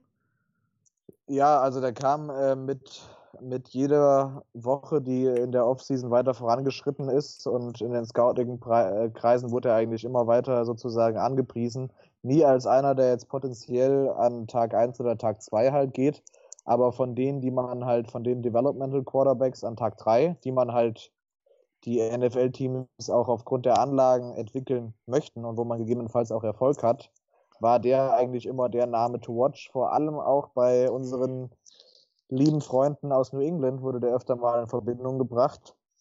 Ähm, und ich glaube auch bis heute, dass er der Quarterback Belichick im Ende der vierten Runde, vielleicht auch Anfang der fünften Runde, weil morgen war halt eigentlich eher für mich persönlich so ab Runde fünf ähm, in Anführungszeichen interessant, aber ich habe ihn eigentlich nicht in der vierten Runde gesehen und ich glaube bis heute, das ist so ein typischer Belichick-Typ eigentlich. Äh, High Character, starker Arm, gute, gute sonstige Trades. Ähm, dementsprechend, ja, ähm, ja, was soll ich sagen? Ich war auch super überrascht. Ich habe wieder auf einen Receiver gehofft, ausnahmsweise mal. Ähm, und habe mir gedacht, ja, Backup Quarterback hat man ja auch gelesen, dass die Jets da interessiert sind. Ähm, aber halt, vierte Runde zählt für mich noch eigentlich mit zu den Premium-Picks, sagen wir es mal so, wo man auch in Saison 1 schon jemanden mit Impact haben kann. Ne? Also ich sage eigentlich immer so, die ersten vier Runden kann man, wenn man Glück hat. Und dann Runde 5, 6, 7 ist eher so für Depth und Development. Ähm, dementsprechend war ich schon ein bisschen überrascht. Ich kann es inzwischen nachvollziehen, weil als Sam letztes Jahr verletzt war, dahinter war halt absolute Vollkatastrophe. Wir haben im Schnitt acht Punkte pro Spiel ohne Darnold gemacht. Jedes Spiel immer hardcore auf den Sack bekommen und die Defense stand gefühlt 58 Minuten auf dem Feld von den 60. Dementsprechend jetzt jemanden zu haben, der diese Rolle ausfüllen kann, ist sehr wichtig. Auf der anderen Seite, James Morgan ist sozusagen eigentlich der Inbegriff von äh, roh. In dem Sinne, dass er halt außer seinem dicken Arm und seinen Leadership Skills und äh, dass er halt wirklich einen hohen Football-IQ hat, was ganz wichtig ist, dass halt viele Sachen er einfach noch verbessern muss. Die Accuracy muss er verbessern, die, das Decision-Making muss er verbessern. Ähm, das sind alles Sachen, wo man gegebenenfalls dran arbeiten kann. Wir haben jetzt zwar, wir haben ja den Quarterback Whisperer schlechthin als unseren Head Coach. Das heißt, man kann ja eigentlich nur eine Pro Bowl Karriere von ihm erwarten. ähm, Boah. Nein, ich, ich denke mal, ich denke mal so, man hat das halt in dem, zu dem, vor dem Hintergrund gemacht, dass man da die Anlagen sieht, man ihn entwickeln möchte und im Idealfall kannst du ihn halt in zwei bis drei Jahren äh, für einen idealerweise Day-2-Pick, sprich zweite, dritte Runde, ähm, an, die, an Quarterback nie die Team gegebenenfalls verscherbeln. Oder er ist halt so jemand wie ein äh, Matt Moore zum Beispiel, der halt schon seit gefühlt 20 Jahren in der Liga ist und immer mal, also eigentlich immer Quarterback 2 bei seinem jeweiligen Team ist.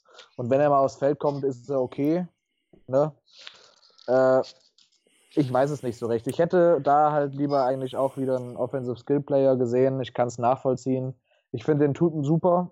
Er hat ja auch einen Brief an alle 32 NFL-Teams geschrieben, wo er halt seine Geschichte dargelegt ja, hat. Ja, ja.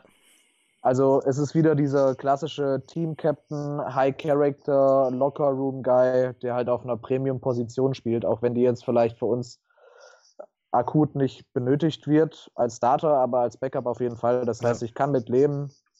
Aber ich denke mal, vielleicht wäre auch ein bisschen später noch da der gewesen. Hat, der hat komischerweise für furchtbar Aufmerksamkeit gesorgt. Ähm, es gibt einen äh, einen Artikel ähm, über ihn bei einem ähm, ja, Football-Anbieter in Deutschland mit drei Buchstaben. Ähm, sogar die sind auf ihn aufmerksam geworden. Und in diesem, Hm? Beim DSF? Ja. äh, und ähm, also in dem Bericht, ihm wird natürlich mehr zugesprochen, als er tatsächlich hat. Ähm, hier würde, wenn es hart auf hart kommt, quasi in die erste Runde gequatscht, weil es ja immer wieder Überraschungen aus der dritten Reihe im Draft gibt und so weiter. Äh, woher diese mediale Aufmerksamkeit für ihn kommt, keine Ahnung. Aber er hatte die Aufmerksamkeit der Packers, der Bears, der Colts, der Raiders, der Giants, der Bills, der Dolphins und auch der Patriots. Wo auch immer diese Aufmerksamkeit herkam, wie Freddy schon sagte, hat der Mann seine Schwächen. Ähm, ich habe es ja im Artikel geschrieben. Der bringt es auf eine beachtliche Anzahl an Touchdowns. 65, aber auch 34 Interceptions. Also, aber man sagt ihm trotzdem eine hohe Spielintelligenz nach.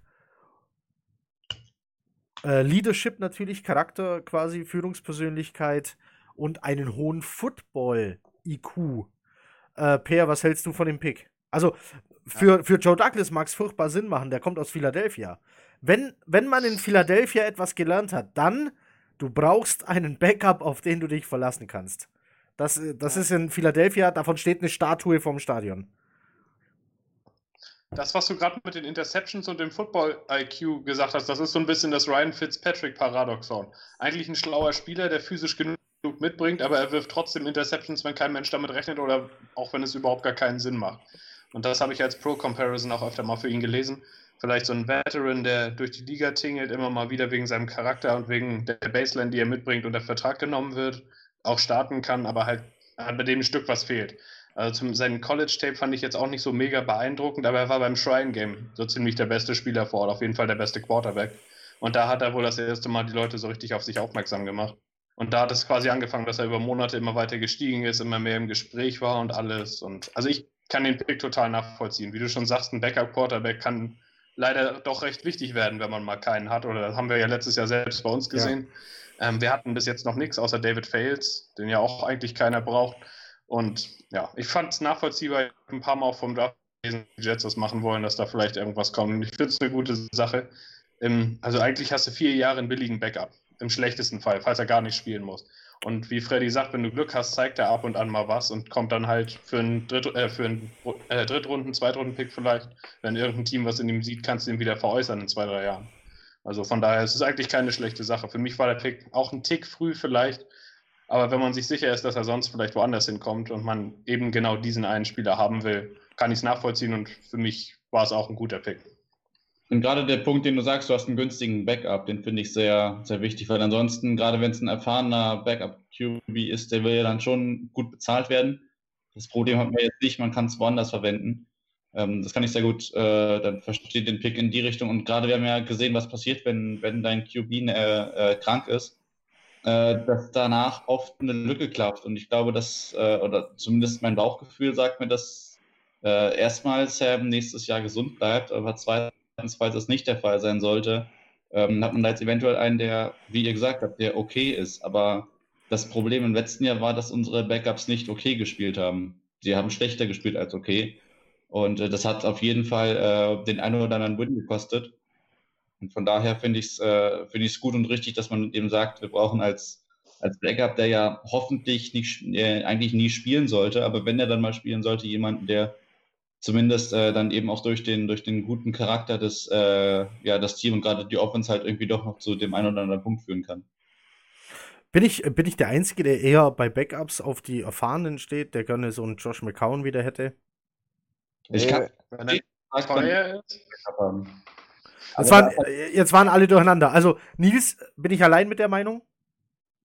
Äh, wenn du mich fragst, nein. Okay. Ich kann alle Richtungen verstehen. Äh, okay. dass man da sagt, man spart sich Geld und man hat dann eventuell jemanden, den man traden kann.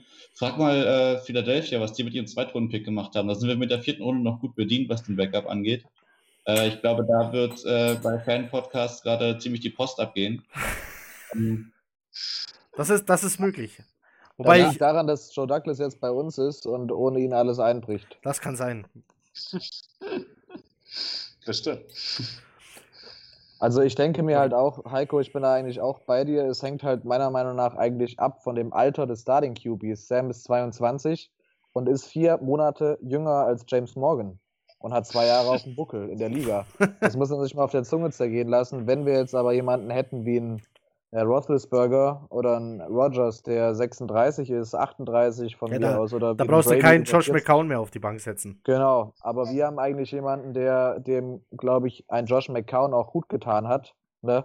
Jemand, der durch die Erfahrung, durch die Ruhe ihm auch noch wie ein zweiter Offensive Coordinator vielleicht von der Seitenlinie aus Tipps geben kann.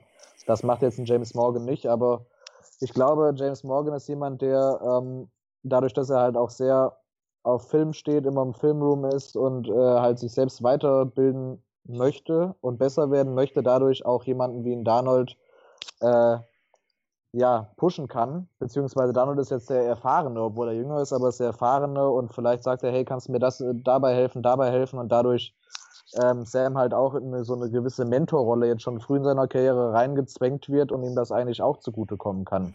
Also ich denke mal, man kann immer von beiden Seiten aus argumentieren, aber ja, es ist jetzt wie es ist und es ist jetzt gut so. Ganz kurz einmal Frage in die Runde, weil, wir gerade bei Quarterback sind und wir haben einen gedraftet. Ähm, die Dolphins haben einen gedraftet, die Bills haben einen gedraftet, die Patriots haben keinen gedraftet. Per, ganz kurz, wer ist Starter von den Patriots, wenn es losgeht? Ja, Stidham wahrscheinlich, ne? Nils? Also, ja, das war, haben sie ja jetzt nicht. Wer will den Namen sagen? Ja, doch, Stidham. Okay. Freddy? Heiko, was ist mit deinem Licht los? Hat dein Licht einen Mein, Schlaganfall? nein, oder? nein, nein, meine, meine Kamera versucht irgendwie äh, das Licht auszugleichen, aber okay, jetzt ist Okay. gut. Siehst, ich habe nur die, die äh, Schreibtischlampe hier ein bisschen verstellt, dann ist gut. Ähm, ich denke, äh, ich kann jetzt keinen Namen nennen, aber ich sage nicht Stidham. Ich Nicht glaube, Stidham? der kackt richtig, ich glaube, der kackt richtig ab im Camp und dann holen sie irgendwie so jemanden wie ein äh, entweder Heuer oder sie holen jemanden wie ein Ich sag, An Andy, ich sag Andy Dalton. Andy Dalton Ja. wird das. So, Ja, das ist meine sein. Bold Prediction. Andy Dalton wird Starter bei den New England Patriots. So, Runde 4, Pick 129, ein Pick, der mir wieder sehr gefallen hat. O-Liner, Offensive Tackle, Cameron Clark, Charlotte. Dieser Pick hat mir aus zwei Gründen sehr gefallen. Erstens, mehr Tiefe im Kader, mehr Tiefe auf Tackle. Er ist ein O-Liner, äh, was wir brauchen. Ähm, Freddy hat es ganz oft in diesem Podcast gesagt, was uns fehlt, auch in der O-Line, ist Homegrown Talent. Wir haben das äh, die Jets haben das schmerzlich vernachlässigt über Jahre hinweg. Dann entstand dieser Flickenteppich. Dann hatte man eine der bestbezahltesten O-Lines in der Liga, die nichts getaugt hat. Das muss man sich vorstellen. Das war tatsächlich letzte Saison so. Ähm, man hat es mit allen Mitteln probiert, Leute aus der Rente zurückholen, äh, günstig traden für, für ehemalige All-Pro äh, Guards, die dann aber, die man dann verletzt aufs Spielfeld quasi geschickt, äh, mehr oder weniger zwingen wollte äh, verletzt aufs Spielfeld zu gehen. Ganz furchtbar, was in dieser O-Line passiert ist. Jetzt hat man ein Backup geholt und es ist nicht irgendjemand, es ist der Freund und Trainingspartner des Erstrunden-Picks. Und deswegen macht dieser Pick für mich einfach ganz furchtbar Sinn. Die beiden pushen sich gegenseitig, äh, die beiden kennen sich, die kannst du im Camp auch gleich zusammen ins Zimmer stecken. Dann sind die beiden auch noch glücklich und zufrieden. Und ähm, Clark kann dadurch nur noch besser werden und ein souveränerer Backup. Nils, O-Liner, Runde 4, 129, Cameron Clark. Für mich macht es absolut Sinn. Für dich Für mich auch. auch.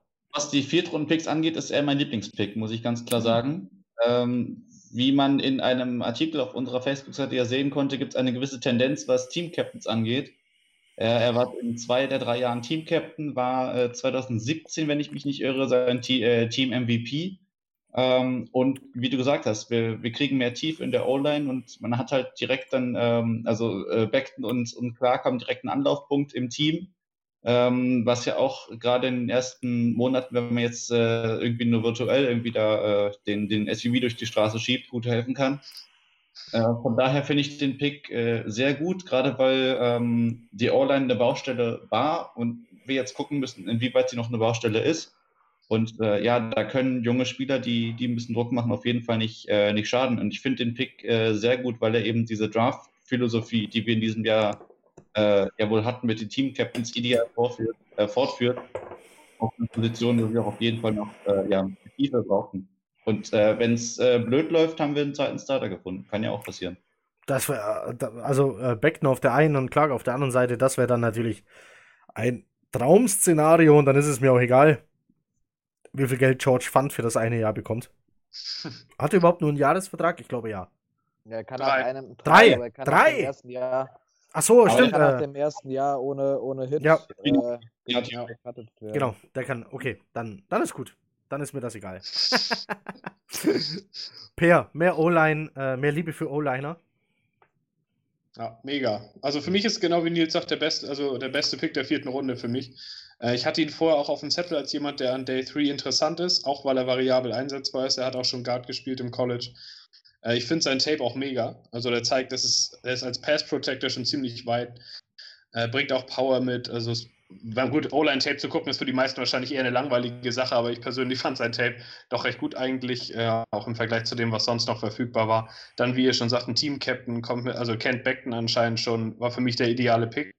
Und als der reinkam, fand ich es auch super, weil ich finde unsere O-Line nach wie vor, wir haben zwar viel relativ reingesteckt, aber was die Qualität angeht, war in meinen Augen noch ein bisschen wenig. Und er ist jemand, wo ich glaube, der kann sich echt entwickeln. Vielleicht könnte er auch als Guard starten oder als Tackle. Also sehe ich schon auf Jahre bei uns im Team und selbst wenn er erstmal noch nicht startet, haben wir endlich mal wieder ein Talent überhaupt in der Hinterhand, ein Backup, der mehrere Positionen spielen kann, den wir selbst gedraftet haben. Ja, und gerade in der O-Line finde ich es auch immer gut, wenn es ein Team-Captain ist, dass da die richtige Mentalität in die Gruppe reinkommt. In den letzten Jahren fand ich das immer so ein bisschen schwächlich, was da so bei uns vorne stand. Die waren zwar auf dem Papier gut bezahlt und alles und erfahren, aber die Mentalität in der O-Line hat mir seit Jahren eigentlich gefehlt. Und das wurde in diesem Jahr mit den beiden ziemlich gut angegangen. Und ich hoffe, also ich kann mir auch gut vorstellen, dass wir in zwei Jahren darüber reden, dass wir in dem Draft zwei Starter gefunden haben. Das wäre der Idealfall, Freddy, oder? Auf jeden Fall. Also ich äh, mochte den Pick auch sehr gerne. Ähm, für mich, ja, zusammen mit P. Ryan eigentlich mit der beste. Also der Morgan-Pick, wie gesagt, denke ich mal, hätte man eine, eine Runde später noch in Angriff nehmen können. Aber äh, auf jeden Fall super Pick. Ähm, er hat auch in, in der Highschool war er ein All-American Center. Das heißt, er kann wirklich im Zweifelsfall alle fünf Positionen spielen. Ähm, ich würde fast sagen, aufgrund dadurch, dass ihm ein bisschen die Länge fehlt und auch ein bisschen die Größe im Sinne von äh, die Höhe fehlt, sehe ich ihn eigentlich am ehesten auch noch auf, äh, auf Guard. Und ähm, wenn er schon der Homie von Beckton ist, dann können wir auf jeden Fall im Idealfall die linke Seite für die nächsten Jahre können wir einen Haken dahinter machen. Als, als Left Tackle dann Beckton, als Left Guard dann äh, Clark. Und dann denke ich mal, sind wir da ganz gut aufgestellt. Vor allem das Tape gegen Clemson, die ja mit auch eine der besten Teams und der besten Defenses der Liga sind. Da hat er auch die Gegenspieler rumgeworfen, wie ein Beckton auf seinem Tape. Also er ist natürlich ähm, nicht ganz diese Ja. Monstrosität von der Statur her, aber ähm, wie alle sagen, von der Mentalität, von der Herangehensweise ist er auf jeden Fall ein richtig guter. Mikael Beckton übrigens noch, wer in den sozialen Medien und äh, Netzwerken unterwegs ist und äh, dem folgen will, guckt auch gerne zurück auf den Draft Day oder auf das Wochenende. Äh, Mikael Beckton hat nicht nur jeden Pick für die Jets gefeiert, der hat eigentlich jeden Pick gefeiert, als ob er selber nochmal gedraftet worden wäre. Der hat sich für jeden gefreut, vor allem für die Jungs, die er kennt. Äh, ganz besonders dann eben für die, die zu den Jets kamen oder seine ehemaligen Teamkameraden, die gedraftet wurden. Sehr, macht ihn noch sympathischer. Ja, Freddy. Ich Fred- muss mich jetzt leider gleich verabschieden. Ähm, bin schon ein bisschen drüber bei der Zeit. Ich wollte noch, äh, wenn ich ganz kurz das Ende für mich zumindest machen darf, äh, ich bin immer noch sehr traurig, dass wir nur einen Receiver gedraftet haben. Mein Herz ist kaputt, dass Isaiah Hodgins bei den Bills ist. Ich wünsche ihm alles Gute auf der Welt, aber ich wäre auch nicht böse drum, wenn sie ihn cutten, weil sie so gute Receiver haben und wir ihn claimen. Lieber Gott. Freddy, hat's Ähm, noch, Freddy hat Isaiah Hodgins noch nicht aufgegeben. ja, auf keinen Fall. ähm, äh, ich denke mal, Wide Receiver ist auf jeden Fall auch eines der Top Needs, wenn wir jetzt schon über den 2021er Draft wo auch wieder viele gute Receiver sein werden. Also ich bin auch ein Verfechter davon, jedes Jahr einen zumindest zu draften. Ähm, nächstes Jahr auf jeden Fall auch wieder. Ähm, das Board ist halt so gefallen, wie es gefallen ist. Ich persönlich hätte an 191 zum Beispiel einen Hodgins oder auch von mir aus einen anderen genommen und hätte gehofft, dass ein Braden Mann dann an 211 noch da ist. Ich finde den, der Trade, der da st stattgefunden hat, noch einen Cornerback zu holen, Quincy Wilson, im Endeffekt ein bisschen überflüssig, weil wir haben jetzt auf dem Papier relativ viele Corner, auch undrafted Free Agents geholt, die ganz gutes Potenzial haben. Long story short, ich hätte lieber einen Receiver noch spät Okay. gesehen und dafür dann halt den Pick äh, behalten. Freddy, dann gönnen wir noch eine Frage. Die Undrafted Free Agents, hast du dir kurz angeguckt? Ist da einer dabei, der dir gefällt von den Wide Receivern? Ja, der Große von Georgia, Cager? Ja. Cager? Ja. Cager. Ähm, ist auf jeden Fall ein ganz guter, ist halt auch wieder ein Big Target, könnte man gegebenenfalls direkt schon in der Red Zone zumindest aufstellen, ist ein solider Blocker. Ähm, und ich habe auch ein Stat gelesen, wo stand, dass äh, From über 70% seiner Pässe an den Mann gebracht hat. Das war ja sein College QB, als Cager auf dem Feld stand und weniger als 50%, wenn er nicht auf dem Feld war. Das okay. ist jetzt sowohl, äh, wenn er halt angeworfen wurde, als auch andere Receiver, wenn man, wenn er jetzt vielleicht als Blocker fungiert hat. Ich meine, Statistiker machen aus allem eine Statistik, ne? Aber ich finde, so eine Differenz von über 20% Completion ist jetzt, jetzt nicht verachtenswert. Sagen wir es mal so. Also jeder, wir haben vorhin schon drüber geredet, jeder von den Undrafted Guys und auch von denen, die wir noch im Roster haben oder vielleicht auch die jetzt noch gesigned werden, hat eine Chance, einen der letzten ein, zwei Wide Receiver Plätze auf jeden Fall zu ergattern. Das ist mit die Position, die am meisten offen ist. Gut. Danke gut. für deine Einschätzung, Freddy. Mach's gut. Danke fürs Dabeisein bis hier an dieser ja. Stelle. Bis bald. Hab euch lieb. Ciao. Ähm, Gut, wir machen zu dritt weiter. Ähm, wir sind bei Pick 191. Nein, Quatsch. Jetzt hätte ich ihn, jetzt hätte ich beinahe, beinahe hätte ich, hätte ich, äh, hätte ich da jemanden vergessen. Oh mein Gott. Ich habe, ähm, also man muss ja sagen, ich habe mir die Draft angeguckt und habe auch die ganzen Tweets und die Posts äh, bei Facebook gemacht ähm, und habe gleichzeitig versucht, dem ganzen Draft zu folgen. Habe noch ganz viel mit Leuten geschrieben ähm, und war mit denen in Kontakt und habe versucht, nichts zu verpassen. Was ich verpasst habe, ist, dass dieser Mann hier überhaupt noch auf dem Board war. Das, äh, weil ich es mir auch gar nicht mehr vorstellen konnte. Wir sind jetzt in Runde 5. Es ist Pick 158. Der hätte nicht mehr da sein dürfen. Liegt mitunter daran, dass ähm, liegt mitunter daran, dass das Board un unterschiedlicher zu den ganzen Mock-Drafts, die man vor dem Draft gesehen hätte, hätte es gar nicht fallen können. Also so weit waren äh, General Manager und Experten, Presse, ähm, Beatwriter, wie sie alle heißen, waren die wahrscheinlich noch nie auseinander, zumindest nicht in meiner Erinnerung. Also es war schon krass, dass vermeintliche First-Round-Picks, äh, nehmen wir Josh Jones, Tackle, der ist gegangen, wann? Dritte oder vierte Runde erst? Wenn nicht später. Und dritte Runde. Dritte Runde erst. Ja, war Late First Rounder war der. Oder mit First Rounder. Ähm, ja, äh, solche Sachen waren dann doch sehr überraschend. Und jetzt kommen wir zu einem Mann, der ist Cornerback und er heißt Bryce Hall und er hätte eigentlich lange schon nicht mehr auf diesem Board sein dürfen. Ich war positiv sehr überrascht, dass er noch da war. Nils nickt schon, Per nickt auch. Wie ich sehe, Nils, warst du auch so überrascht, dass er überhaupt noch da war? Ähm, und hast dich dann gefreut, dass wir ihn genommen haben? Oder wie, wie, wie, wie hast du den Pick empfunden? Genau, genau so sieht's aus. Also während, wenn du ein Herz für Orlan hast, habe ich immer ein Herz für, für Stephens Backfield und äh, das ist auf jeden Fall dann äh, bisschen höher äh, hat ein bisschen höher geschlagen, das Herz. Ähm, ja, also ein großes, also der, der Name Bryce Hall jetzt nicht sagt oder nicht viel sagt, weil er im, im, im Pre-Draft-Process ja wenig mediale Aufmerksamkeit bekommen hat. Ähm, wenn er ein Jahr vorher sich für den Draft angemeldet hätte, hätte das deutlich anders ausgesehen. Also was, was, die, was die Anlagen angeht, ein, ein, ein super Spieler, den wir da bekommen haben. Äh, für ihn, gerade was jetzt äh, das Finanzielle angeht, leider eine Verletzung gehabt, die ihn halt sehr weit zurückgehalten hat. Ähm, äh, im, im, Oktober operiert worden. Bitte? Im Oktober operiert worden. Das, das. Ich habe den Pick mir rausgesucht, 158. Ja deswegen ist so jemand äh, leider oder aus unserer Sicht äh, ja, äh, sehr gut an 158 noch da gewesen. Äh, und ja, wird, glaube ich, ähm, eine, auf jeden Fall eine Rolle spielen in unserem, in unserem Cornerback-Battle äh, um die, um die Starting Positions, weil bei ihm, gut, der Faktor natürlich, man, man muss sehen, wie, wie ist er nach der Verletzung drauf, wie, wie läuft da der Genesungsprozess und was kann er dann schon im, im Camp oder, oder wenn es irgendwie ein, ein Training des Teams geben wird, wie, dann wird man halt gucken, wie, wie kann er halt spielen. Aber ich äh, klopfe jetzt hier mal auf Holz und sage mal, er wird diese Verletzung, gerade weil er noch in einem jungen Alter ist, eben erfolgreich äh, ja, ähm, äh, hinter sich lassen. Und dann haben wir da wirklich jemanden, der, der für die nächsten Jahre ein, ein Starter äh, auf, auf Corner sein kann. Und zwar nicht nur im Slot, wo wir ja mit Crowder so gut aufgestellt sind, sondern auch äh, außen. Und von daher ist das ein, ein, Pick in der fünften Runde, wo man ein gewisses Risiko eingeht, weil er ein, ein, ja, eine Verletzungshistorie hat, eine, eine, die noch nicht so nah in der, noch nicht so weit in der Vergangenheit liegt. Ähm, aber wie schon gesagt, wenn, wenn er im, im Jahr davor gedraftet wäre, dann wäre er, glaube ich, äh, in der zweiten Runde oder sowas wahrscheinlich gegangen. Und von daher finde ich, das äh, ist das ein super Pick. Ich mache mir jetzt nicht so viel Gedanken wegen dieser Verletzung, gerade weil es äh, junge Spieler sind. Und wir haben zum Beispiel bei einem äh, Tua Tonga Valoa, der an Pick 5 gegangen ist, eine deutlich schwerwiegendere Verletzung gehabt. Ähm, und dann sagt man sich an Pick 5, äh, man geht das ein. Insofern glaube ich, dass das ein, einer der, der Steals dieses Drafts sein kann, der uns auf einer weiteren Need-Position, äh, je nachdem, wann er in der Saison soweit ist, wirklich äh, sehr gut weiterhelfen kann. Und im Zweifel auch erst in der nächsten Saison, aber dafür ist er dann auch in Runde 5 gepickt worden. Und dann kann man sich auch noch dazu beglückwünschen, dass man da irgendwie einen Bryce Hall gefunden hat, der vielleicht auf manchen Boards nicht drauf war aufgrund der Verletzung.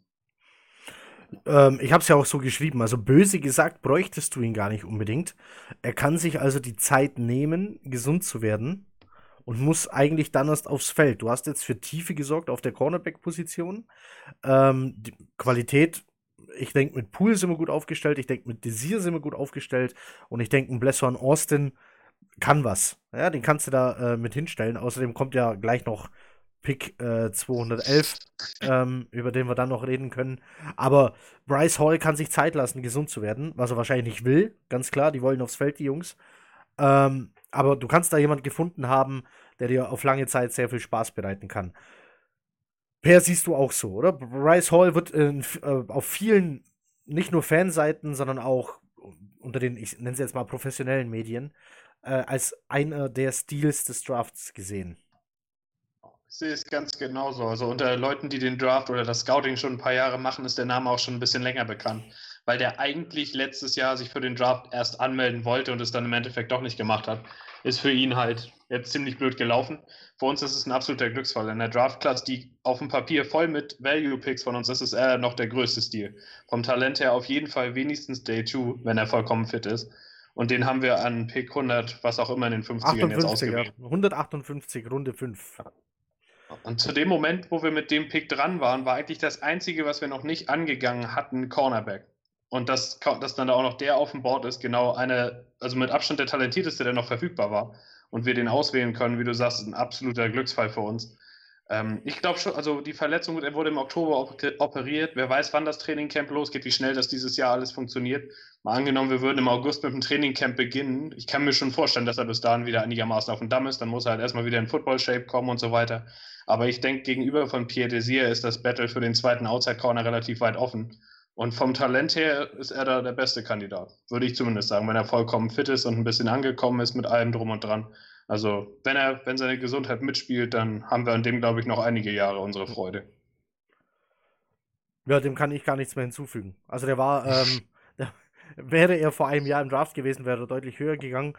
Und auch, ähm, jetzt kommen ja schon wieder die Early Mock Drafts kommen ja jetzt. Also, du hast ja jetzt die ersten Mock Drafts 2021 und bei den Early Mock Drafts 2019 für 2020 hast du den auch in der zweiten Runde gefunden. Mindestens. Ja. Wenn nicht höher. Ja. Also, ich hoffe, er wird fit. Äh, und wenn er es wird, dann ähm, ganz toller Pick. Ganz, äh, also ja, ganz toller Pick. So, das war's. Ach oh, Gott. Ah, gut, äh, ich denke, zu den Undrafted Free Agents kommen wir heute gar nicht mehr. Äh, wir gehen auf die 90 Minuten zu, so langsam. Aber der entscheidende Pick kommt ja noch. Jetzt ja. machen wir. Es ist schon faszinierend, wie es die Jets geschafft haben, in der sechsten Runde mit Pick 191 noch eine Starter-Position zu besetzen. Unangefochten. das äh, schafft nicht jeder. Also, äh, Nein, ich stelle die Frage tatsächlich jetzt so. Per, sind Panther Footballspieler? Ja, das sind sie schon. Also, okay. wenn man als Jets-Fan, muss man sagen, wenn man böse ist als Jets-Fan, so oft wie eine Adam Gaze Offense puntet, war das ein ziemlich sinnvoller Pick. Das stimmt. Muss man einfach so sagen. 87 Mal, äh, 87 Mal in der letzten Saison Spitzenwert in der NFL. Uh, ja. ja das hat Joe Douglas auch gesehen, glaube ich. Ja. Von daher, also ich habe schon vor dem Draft ein paar Mal gedacht, dass es gar nicht so unwahrscheinlich ist. Bei Lachlan Edwards wurde ja kein Versuch unternommen, den irgendwie zurückzubringen. Äh, aktuell haben wir überhaupt keinen Panther, den man irgendwie kennt im Kader. Genau. Und äh, gut, sechste Runde ist halt ein bisschen für einen Panther ein bisschen früher. Aber ich finde, wenn man Special Teams draftet, einen Kicker würde ich nicht draften, weil wenn du den draftest, hat er schon in dem Moment so einen Druck, dass er die ersten drei im Trainingcamp sowieso daneben ballert und dann fängen die ganzen Artikel an. Wenn man damals an einen wie Aguayo denkt, einen Kicker würde ich niemals draften, einfach weil du ihm die Starting-Position damit ja garantierst, wie du sagst. Und dem Druck würde ich einem Kicker nicht aussetzen, der halt zu wichtig für den Ausgang deiner Spiele ist. Bei einem Panther ist es so, den kannst du notfalls auch, wenn er die ersten paar Wochen Probleme hat, weiter mitnehmen, einfach weil du an sein Talent glaubst. Und weil es nicht so schlimm ist, wenn er 39 statt 44 Average Yards hat in den ersten fünf Spielen. Und wenn er in meinen Augen noch ein guter Holder dazu ist, dann hast du zumindest da auch schon mal ein gewisses Value. Und ähm, bei ihm ist es auch so, er produziert eine enorme Hangtime. Das heißt, er pantet das Ding besonders kräftig, besonders hoch. Und das ist, finde ich, für uns wichtig, weil das hatten wir die letzten Jahre gar nicht, dass bei uns die Gunner da sind. In dem Moment, wo der Ball runterkommt oder wo er gefangen wird zum Fair Catch. Daran erinnere ich mich relativ wenig bei Lachlan Edwards. Entweder ist das Ding nach 15 Yards aus dem Feld rausgeflankt im schlechten Fall oder irgendwie gab es noch einen Return. Es gab da immer irgendwie was. Die besten Panther sorgen dafür, dass ihre Gunner da sind, wenn der Ball runterkommt. Und wenn er zumindest das bringt, dann ist es in meinen Augen schon irgendwo ein Pick, wo ich sagen kann, wenn der jetzt die nächsten acht Jahre bei uns spielt, dann meckert über den Pick danach niemand mehr. Und deswegen würde ich sagen, kann man vertreten. Ich, siebte Runde wäre natürlich irgendwo eleganter gewesen, aber mein Gott, wenn er da keinen anderen mehr gesehen hat, ich kann den Pick im Nach, also ich kann es nachvollziehen. Wenn du was pantest, äh, wenn du was pantest, wenn du ein Special Teamer draftest, dann würde ich sagen, ist ein Panther der naheliegendste Pick. Die, Dolphin, die Dolphins haben einen Long Snapper gedraftet, immerhin. Ja, das ist Quatsch zum Beispiel. äh, Nils, ich habe dich unterbrochen. Muss ich sagen. Ja? Ich bin da äh, großer Fan von. Und äh, was wirklich Spaß macht, finde ich, ist, ist Punt-Tape gucken. Also, ja. Der ja, hat. Äh, da siehst du einen Unterschied, ja. ja. Du siehst wirklich einen Unterschied, ob da jetzt jemand wirklich äh, panten kann oder ob da einer ist, der jetzt irgendwie einfach mal den Ball wegkickt. Ja. Also ja. blöd ausgesprochen gegenüber Panthern aus dem College, die es nicht in die Liga schaffen oder auch in der NFL. Aber wir haben hier einen, der es wirklich, glaube ich, sowohl im College als auch in der NFL schaffen kann, lange bei einem Team zu bleiben. Und äh, blöd gesagt, wir reden davon, wie wichtig es ist, irgendwie mal einen, einen First Down mehr oder weniger zu haben. Und du hast hier vielleicht einen Panther, der aufgrund des Ball Placement gerade in der gegnerischen, äh, in der gegnerischen 20 den Unterschied machen kann, ob der Ball in die Endzone geht und die fangen an der 20 an oder er rollt an der 5 ins Aus. Ja. Und das sind ja. Yards oder lass es 7 Yards sein, die einen sehr großen Unterschied machen können. Äh, wie sehr würdest du einen Defensive Player für einen Tackle feiern, wenn er einen Unterschied von 7 Yards machen kann? Und das ist jetzt halt ein Spieler, der einmal den Ball sehr hoch kicken kann und damit, die, wie du schon gesagt hast, die Hangtime erzeugt, aber eben auch sehr weit panten kann und dann eben auch ähm, ja, ein gewisses Gefühl dafür hat, wie er, wie er den Ball kicken muss, dass er dann äh, entweder noch möglichst weit, ähm, weit fliegt oder eben kürzer fliegt und dann so einen Spin kriegt, dass er noch ins Ausrollt. Ja. Da, da, gibt es ein sehr schönes Video mit, äh, ich habe jetzt den Vornamen vergessen, äh, Cook, also Koch geschrieben, der Panther der, der Ravens auf der YouTube-Seite ja. der, der, NFL. Wie er sagt, er hat äh, über 10, ich glaube über 15 verschiedene Puntarten, wie er den Ball kicken kann. Dass der eben mehr Hangtime hat, dass der dann äh, einen Backspin hat, wenn er aufkommt, dass er ins Ausrollt äh, oder dann auch einfach unangenehm zu fangen ist. Und ich glaube, wenn du so einen hast, kann der wirklich bei einem Punt, und wir waren nun mal leider das Team, das die meisten Punts hatte, äh, und wenn pro, pro Punt Yards Unterschied machen kann. Und wenn das mal durch einen guten Bounce 15 Yards Unterschied sind, dann sind das äh, mehr als zwei äh, First Downs, äh, äh, fast zwei First Downs, die du damit rausholen kannst. Ja. Da finde ich den Pick super, gerade weil man bedenken muss, du kannst dir bei einem Sechstrunden-Pick nicht sicher sein, ob er das Roster schafft. Ja. Und beim Man kannst du dir ziemlich sicher sein, dass er das Roster schafft und dass er das Roster auch noch signifikant auf seiner Position verbessert. Wie groß der Impact von einem Panther ist, können wir an einer anderen Position diskutieren, aber der Panther-Impact ist auf jeden Fall gesteigert. Also äh, jeder, der jetzt nicht versteht, wie man äh, über Panther diskutieren kann und was das soll, erinnert euch einfach zurück, wie lange ihr schon Football guckt und wie oft ihr euch gedacht habt, Alter, jetzt müssen die Jets schon wieder an der eigenen Ein-Yard-Linie anfangen. Das gibt's doch ja. nicht. Jedes ja. Mal, wenn ihr das gedacht habt, war ein Panther dafür verantwortlich. Das, äh, manchmal eigene Dummheit, aber ganz oft der Panther. So, äh, und wenn nicht, dann guckt euch Highlight-Videos von Pat McAfee an, ehemalige, äh, ehemaliger NFL-Panther der äh, Indianapolis Colts. Äh, ein, ein Highlight-Video. Hm? Bitte? Und guckt euch an, wie Pat McAfee den Pick von Man gefeiert hat. Ja, hat er, hat er. This is ja. a rocket, hat er, äh, hat er ähm, getwittert und dann ein Video von, äh, von Mann äh, darunter gestellt. Ähm, also Pat McAfee feiert Panther nach wie vor, es ist seine Zunft. Ähm, er ist auch dafür, die Overtime, äh, die Panther austragen zu lassen. Gibt es äh, tatsächlich eine coole Szene aus seinem eigenen Podcast. Also McAfee ist ein Wahnsinnstyp, und ein Panther bei McAfee im Highlight-Tape wirst du das sehen, kann dir noch viel mehr bringen, äh, wenn es um das Thema Fake-Punts geht. Oder wenn der Panther plötzlich der letzte Mann ist, der zwischen der Endzone und einem Returner steht. Dann äh, wird die Sache interessant. Grüße. Ja, im letzten Jahr sieben Solo-Tackle. Ja. Grüße gehen an der Stelle raus an Sascha. Es wurde ein Panther, es wurde nicht der Kicker Rodrigo Hot Rod äh, Blankenship von, von den Georgia Bulldogs. Äh, wer sich fragt, warum der so cool ist, äh, googelt einfach, geht auf Bildersuche. Äh, diese Kassenhornbrille, die der unter dem Helm trägt, ist einfach faszinierend. Ein Kicker, der anscheinend blind ist wie ein Stockfisch, aber durch diese Brille ähm, trifft der Ziel genau. Wurde, glaube ich, aber gesigned jetzt als Undrafted Free Agent von den Colts tatsächlich. Ja.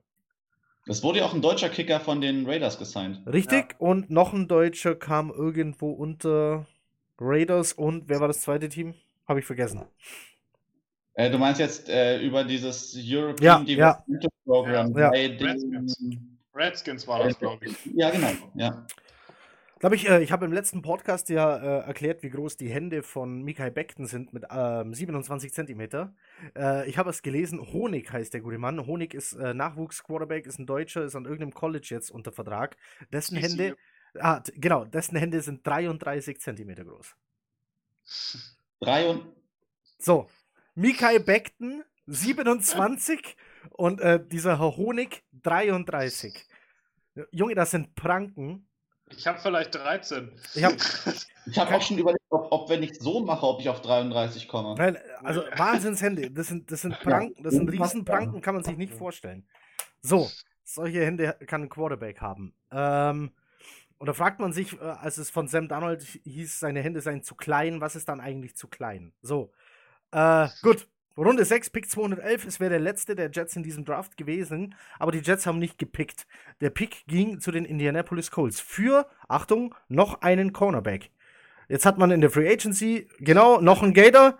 Äh, per, per, hält das T-Shirt rein. Äh, Brian Poole ist Cornerback und Gators, der hat es richtig gefeiert. Also, wir haben noch einen Cornerback. Wir haben noch einen Florida Gator. Es ist Quincy Williams, äh, Wilson, Entschuldigung, Quincy, Quincy Wilson von den Indianapolis Colts. Genauso wie, äh, äh, wer war vorher bei den äh, Colts? Desir war doch vorher bei den Colts. Desir, genau. Ja, genau. Pierre De genau. Also der dritte Cornerback äh, der Colts, der zweite Cornerback der Gators, jetzt im Team der Jets. So, also insofern kann man den roten Faden von Joe Douglas erkennen. Was wir jetzt hier ein bisschen ausgelassen haben, doch, wir haben es zwischendrin erwähnt, wer im Team hoch angesehen war und wer Team-Captain war. Ich will es nur noch mal Revue passieren lassen. Runde 4, Pick 120, LaMichael Perrine, Running Back, war Team-Captain. Äh, Runde 4, Pick 125, James Morgan, Quarterback, war Team-Captain. Runde 4, Pick 129, Cameron Clark, Offensive Tackle, Team-Captain.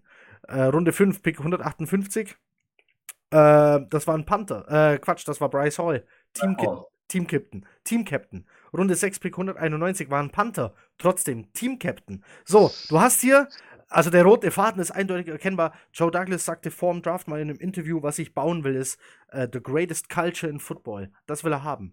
Uh, ein Lockerroom, der eisern zusammenhält, nur coole Jungs, nur tolle Charaktere, nur Führungsspieler. Uh, nicht Alpha-Männchen, äh, wie man äh, das bei den Rams befürchtet hat, äh, letztes oder vorletztes Jahr, dass dieser Lockerroom implodieren könnte, sondern Führungsspieler, Charaktere. Also wirklich Typen, die vorangehen als gutes Vorbild.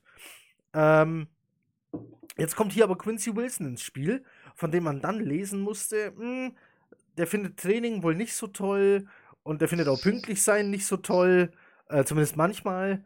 Äh, und trotzdem hat man dann den geholt und fragt sich, Warum? Wie passt der ins Bild? Naja, okay, er ist ein Gator, er hat mit Brian Poole zusammengespielt, er hat mit Pierre Desir zusammengespielt. Das heißt, die Jungs kennen sich und wir haben Greg Williams als Defense Coordinator. Wenn den Jungen jemand in die Spur bringen kann, dann der. Und wenn nicht, dann geht es ihm eben wie Truman Johnson und dann sitzt er da. Deswegen macht das für mich trotzdem Sinn. Sorgt für mehr Tiefe bei den Defensive Backs. Äh, Nils, wie siehst du's? Defensive Back? Hilft der, hast du, hattest du den vorher auf dem Radar? Hilft der weiter? Ähm, müssen die anderen, also in Austin, in Hall jetzt auch, müssen die erstmal an ihm vorbei? Die Frage ist, wo er weitermacht. Also der, der Trade, erstmal muss man sagen, wahrscheinlich wäre er gecuttet worden. Das muss jetzt aber nicht heißen, wir haben jetzt einen Sechstrunden-Pick weggeworfen. Dazu muss man nämlich wissen, dass er ein Corner ist für er fürs Man-to-Man, was ja bei, bei uns angesehen, also bei uns ja äh, gerne gesehen ist. Und die Colts sind zum Beispiel auf fast eine reine Zone-Defense umgestiegen. Das heißt, genau. einfach die Art, wie sie Defense spielen, passt er nicht ins Team. Bei uns passt er wahrscheinlich deutlich besser rein und Wilson war mal ein Second-Round-Pick. Das heißt, auch da hat man einen Spieler, der auf jeden Fall viel Talent mitbringt, der jetzt noch äh, ein Jahr einen sehr günstigen Vertrag hat. Das heißt, wer jetzt gerade äh, gehört hat, Truman Johnson und der sitzt auf der Bank und da, da schrillen wieder die Alarmglocken, weil man denkt, man wirft da Geld aus dem Fenster raus und muss dann einen releasen und hat dann Deadcap und ach, was weiß ich. Das ist hier nicht der Fall. Wir haben hier einen Spieler, der das geplant oder sehr gern gesehene Man-to-Man -Man gut kann, besser als eine Zone-Defense und der eben nicht umsonst mal ein Second-Round-Pick war. Und wenn man jetzt sagt, wir haben im aktuellen Draft vier Team-Captains in unserem Lockerroom geholt, gibt es ja auch die Möglichkeit, dass diese Team-Captains den Jungen ein bisschen wachrütteln und sagen, hey, du hast jetzt hier eine neue Chance. Bei den Colts hat es nicht geklappt. Mental, Steam, warum auch immer. Ähm, vielleicht war er auch einfach nicht gut genug, das werden wir jetzt merken, aber vielleicht sind die in der Lage, eben bei ihm zu sagen, Junge, du hast jetzt die zweite Chance, nutzt diese Chance du kriegst vielleicht keine dritte mehr oder am Ende guckst du irgendwie in den Practice Spots rum. Du willst ja auch spielen. Und insofern will, muss er sich, glaube ich, erstmal seinen, seinen Platz erkämpfen, genauso wie ihn sich jetzt ein, ein Bryce Hall erkämpfen muss, weil die beide neu ins Team gekommen sind. Ähm, ich finde aber auch hier, für ein geringes Risiko hat man wieder einen Spieler, der im Zweifel das Team schafft. Und wenn es als, als Corner 4-5 ist, der am Ende bei den Colts war, weil dann ja auch zum Beispiel Desir oder Rookie im letzten Jahr, äh, Rocky Yassin, wurde ja von den Colts gepickt. Die sind dann halt an ihm vorbeigezogen. Hätte ich so gern ähm, gehabt, aber nur wegen Namen. Im Zweifel ziehst du halt auch einfach als Namen dran vorbei, weil dann die, die, die Trikots verkauft werden. Ne? Nein, aber äh, ich glaube auch hier wieder äh, ein sehr geringes Risiko, ein, ein günstiger Vertrag und man gibt dem Jungen eine zweite Chance und äh, ja, auch hier, ne, im Zweifel, wenn es blöd läuft, haben wir wieder einen Corner, der Starting Quality hat. Und ähm, deswegen finde ich den, den Trade gut und bin nicht der Meinung, dass man einen Pick weggeworfen hat, weil im Zweifel kommt ein anderes Team um die Ecke, äh, bietet ihm einen lukrativen Vertrag und der geht dahin. Und jetzt haben wir hier die Rechte an einem Spieler, der gut in unser, in unser System passt und der im Zweifel dann eben als, als Corner 4, 5 dann bei einer Verletzung einspringen kann. Und ich finde den, äh, den Trade und den Spieler sehr sinnvoll für unser Team. Okay. Äh, also ich habe der Einschätzung eigentlich gar nichts mehr hinzuzufügen. Per du? Also Im Grunde kann man wenig verkehrt machen, wenn du einen späten Sechstrunden, frühen Siebtrunden-Pick irgendwie sowas für einen Veteran wegtradest, der noch Vertrag hat oder der in seinem Rookie-Vertrag ist und da gerade nicht mehr so zurechtkommt. Das haben wir ja damals mit Henry Anderson auch so gemacht, das hat zumindest für ein Jahr funktioniert. An sich machst du damit wenig verkehrt. Du hast wahrscheinlich einen schnelleren Impact als mit dem Spieler, den du sonst draften würdest. Und er passt, wie er gesagt hat, auch recht gut bei uns rein. Er kennt die Spieler, Marcus May war auch ein Florida Gator, also die haben sich dabei, also man hat sich dabei schon was gedacht. Ich denke auch, dass er besser war als alles, was Joe Douglas noch auf dem Board gesehen hat.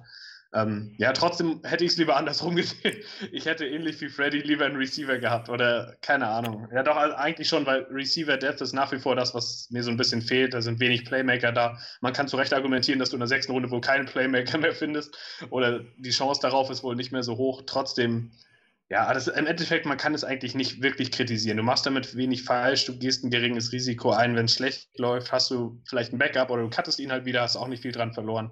Äh, Glaube ich gar nicht mal, dass das passiert, weil er ist recht groß, er kann Outside spielen, er passt zu dem, was Williams spielen will. Äh, er kennt die Leute schon, er wird auch wissen, dass er nicht ewig viele Chancen bekommt, wie ihr schon gesagt habt. Und ja, an sich kannst du dagegen nichts Negatives sagen. Trotzdem wäre mir ein Receiver lieber gewesen, aber ich bin auch nicht mega unglücklich mit dem Trade. Ähm, von daher zumindest was Cornerback angeht, sind wir jetzt tief besetzt und da sollte sich ein vernünftiger zweiter Outside-Starter finden. Schön. Damit hätten wir über 90 Minuten voll. Ähm, ich würde sagen, wir kommen zum Ende. Die undrafted Free Agents sind äh, somit in weiter Ferne. Über die sprechen wir einfach ein anderes Mal. Ähm, was ihr jetzt hier gehört habt, war im Prinzip der Artikel, den ich geschrieben habe. Mit dem Unterschied, der Artikel ist tatsächlich hauptsächlich meine Meinung. Und heute dürftet ihr drei, beziehungsweise jetzt am Ende zwei andere Meinungen dazu hören. Ähm, uns interessieren natürlich auch eure Meinungen. Wenn ihr mit dem Draft komplett unzufrieden seid, dann haut das mal in die Kommentare. Bitte auch schreiben, warum. Interessiert uns natürlich. Wenn ihr unserer Meinung seid, die Zustimmung ist auch gern gesehen. Und wenn nicht, lasst einfach nur ein Like da, Daumen hoch oder sonst irgendwas, wäre furchtbar nett. Mein Schlusswort. Ähm, und ihr dürft natürlich gerne auch noch was sagen. Ich finde es wahnsinnig toll, einen Draft zu erleben, wo man dermaßen einen roten Faden, einen Plan und ein Muster erkennen kann. Eine Zielstrebigkeit, ein Ziel zu erreichen, wie die Geschichte mit diesem First-Round-Pick, mit diesen zwei bevorzugten Tackle, wo man einen, wo man dafür sorgt, einen auf jeden Fall von den beiden zu bekommen. Ähm, das ist was, was ich, ich kann mich nicht dran erinnern, wann ich das zum letzten Mal erlebt habe, wenn überhaupt. Ähm, natürlich machte jeder Draft irgendwo den Eindruck, dass es einen Plan dahinter gibt, aber man konnte trotzdem darüber diskutieren, ob es wirklich so war und ob jeder Pick Sinn machte. Hier sehe ich einen roten Faden und sei es nur das Wort Team Captain. Ähm, das heißt, es ist aber tatsächlich so, okay, du hast vielleicht nicht jedes Need bedient, du hast vielleicht nicht jede Starter-Position neu besetzt und du hast vielleicht nicht auf jeder Position für, für eine gute Zukunft gesorgt mit diesem einen Draft. Aber du hast dein Ziel, ein, ein, eine Culture zu bilden, dieses Versprechen, bist du definitiv einen Riesenschritt damit weitergekommen. Und das ist ein Versprechen, das er abgegeben hat, äh, Joe Douglas. Und das ist er genauso, wie er versprochen hat, die O-Line anzugehen. Ähm, hat er das gemacht. Wir haben jetzt 16 O-Liner im Team, die im Camp erstmal äh, sich jetzt drum prügeln dürfen. Wer da am Schluss im Kader steht. Also ich bin zumindest davon begeistert, selbst wenn diese Spieler sich am Ende alle als Würste entpuppen.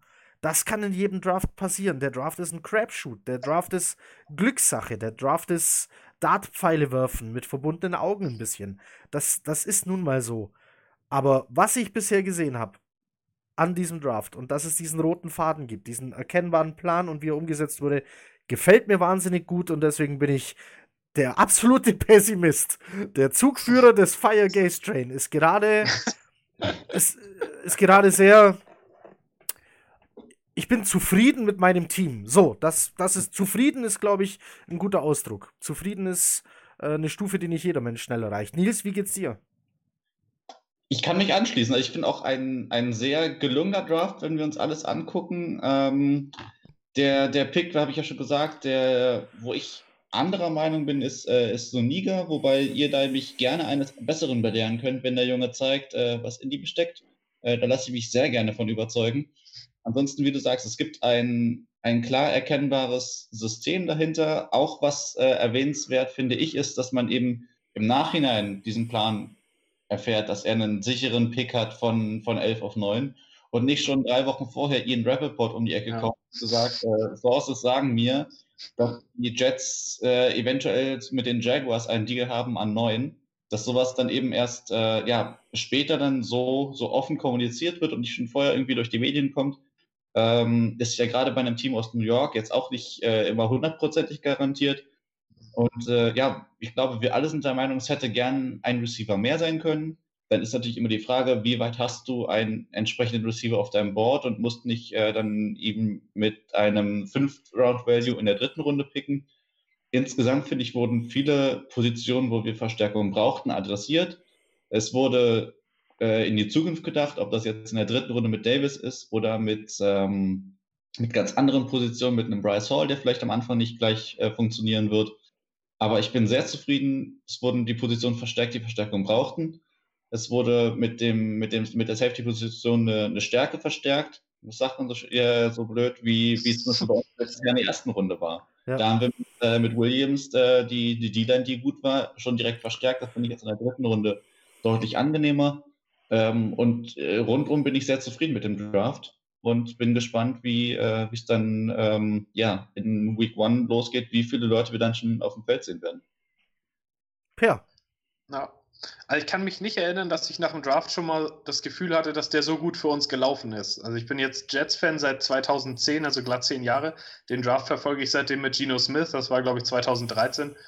Äh, und ich hatte immer das Gefühl nach dem Draft, dass das nicht gut gelaufen ist eigentlich. Jedes Jahr hatte ich das Gefühl, irgendwie, da waren Picks dabei, die ich nicht nachvollziehen kann oder die Busts mit Ansage sind. Gerade bei McKagan war es die letzten Jahre so oft der Fall, dass der in Runde 3 irgendwie gereached hat bis zum geht nicht mehr. In Schuma Edoga wäre garantiert in Runde 6 noch da gewesen als Beispiel. Den hatte kein Mensch so hoch auf dem Board.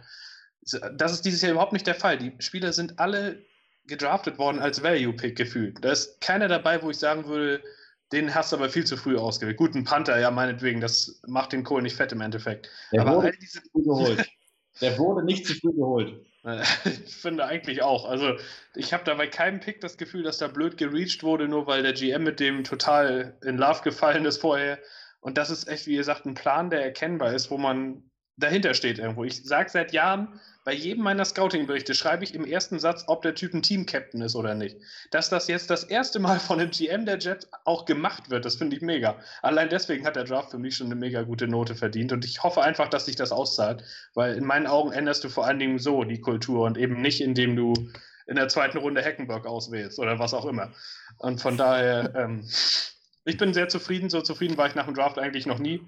Jetzt versuche ich die nächsten Monate zu vergessen, dass Adam Gase immer noch unser Head Coach ist und dann mal sehen, wie das dann auf dem Feld aussieht. Alles. Also äh, für mich jetzt als Lokführer des Fire Gaze Train ähm, ist natürlich ein guter Draft, ist Wasser auf meine Mühle, denn die Ausreden ja. für Adam Gaze, so, wenn die jetzt noch alle fit bleiben, dann wird es schwierig, welche zu finden. So, wann auch immer ihr das hört, danke fürs Zuhören oder Zugucken. Äh, einen schönen Abend, einen guten Morgen, eine gute Nacht, was auch immer. Macht es gut. Chat ab. Chat ab. Ciao.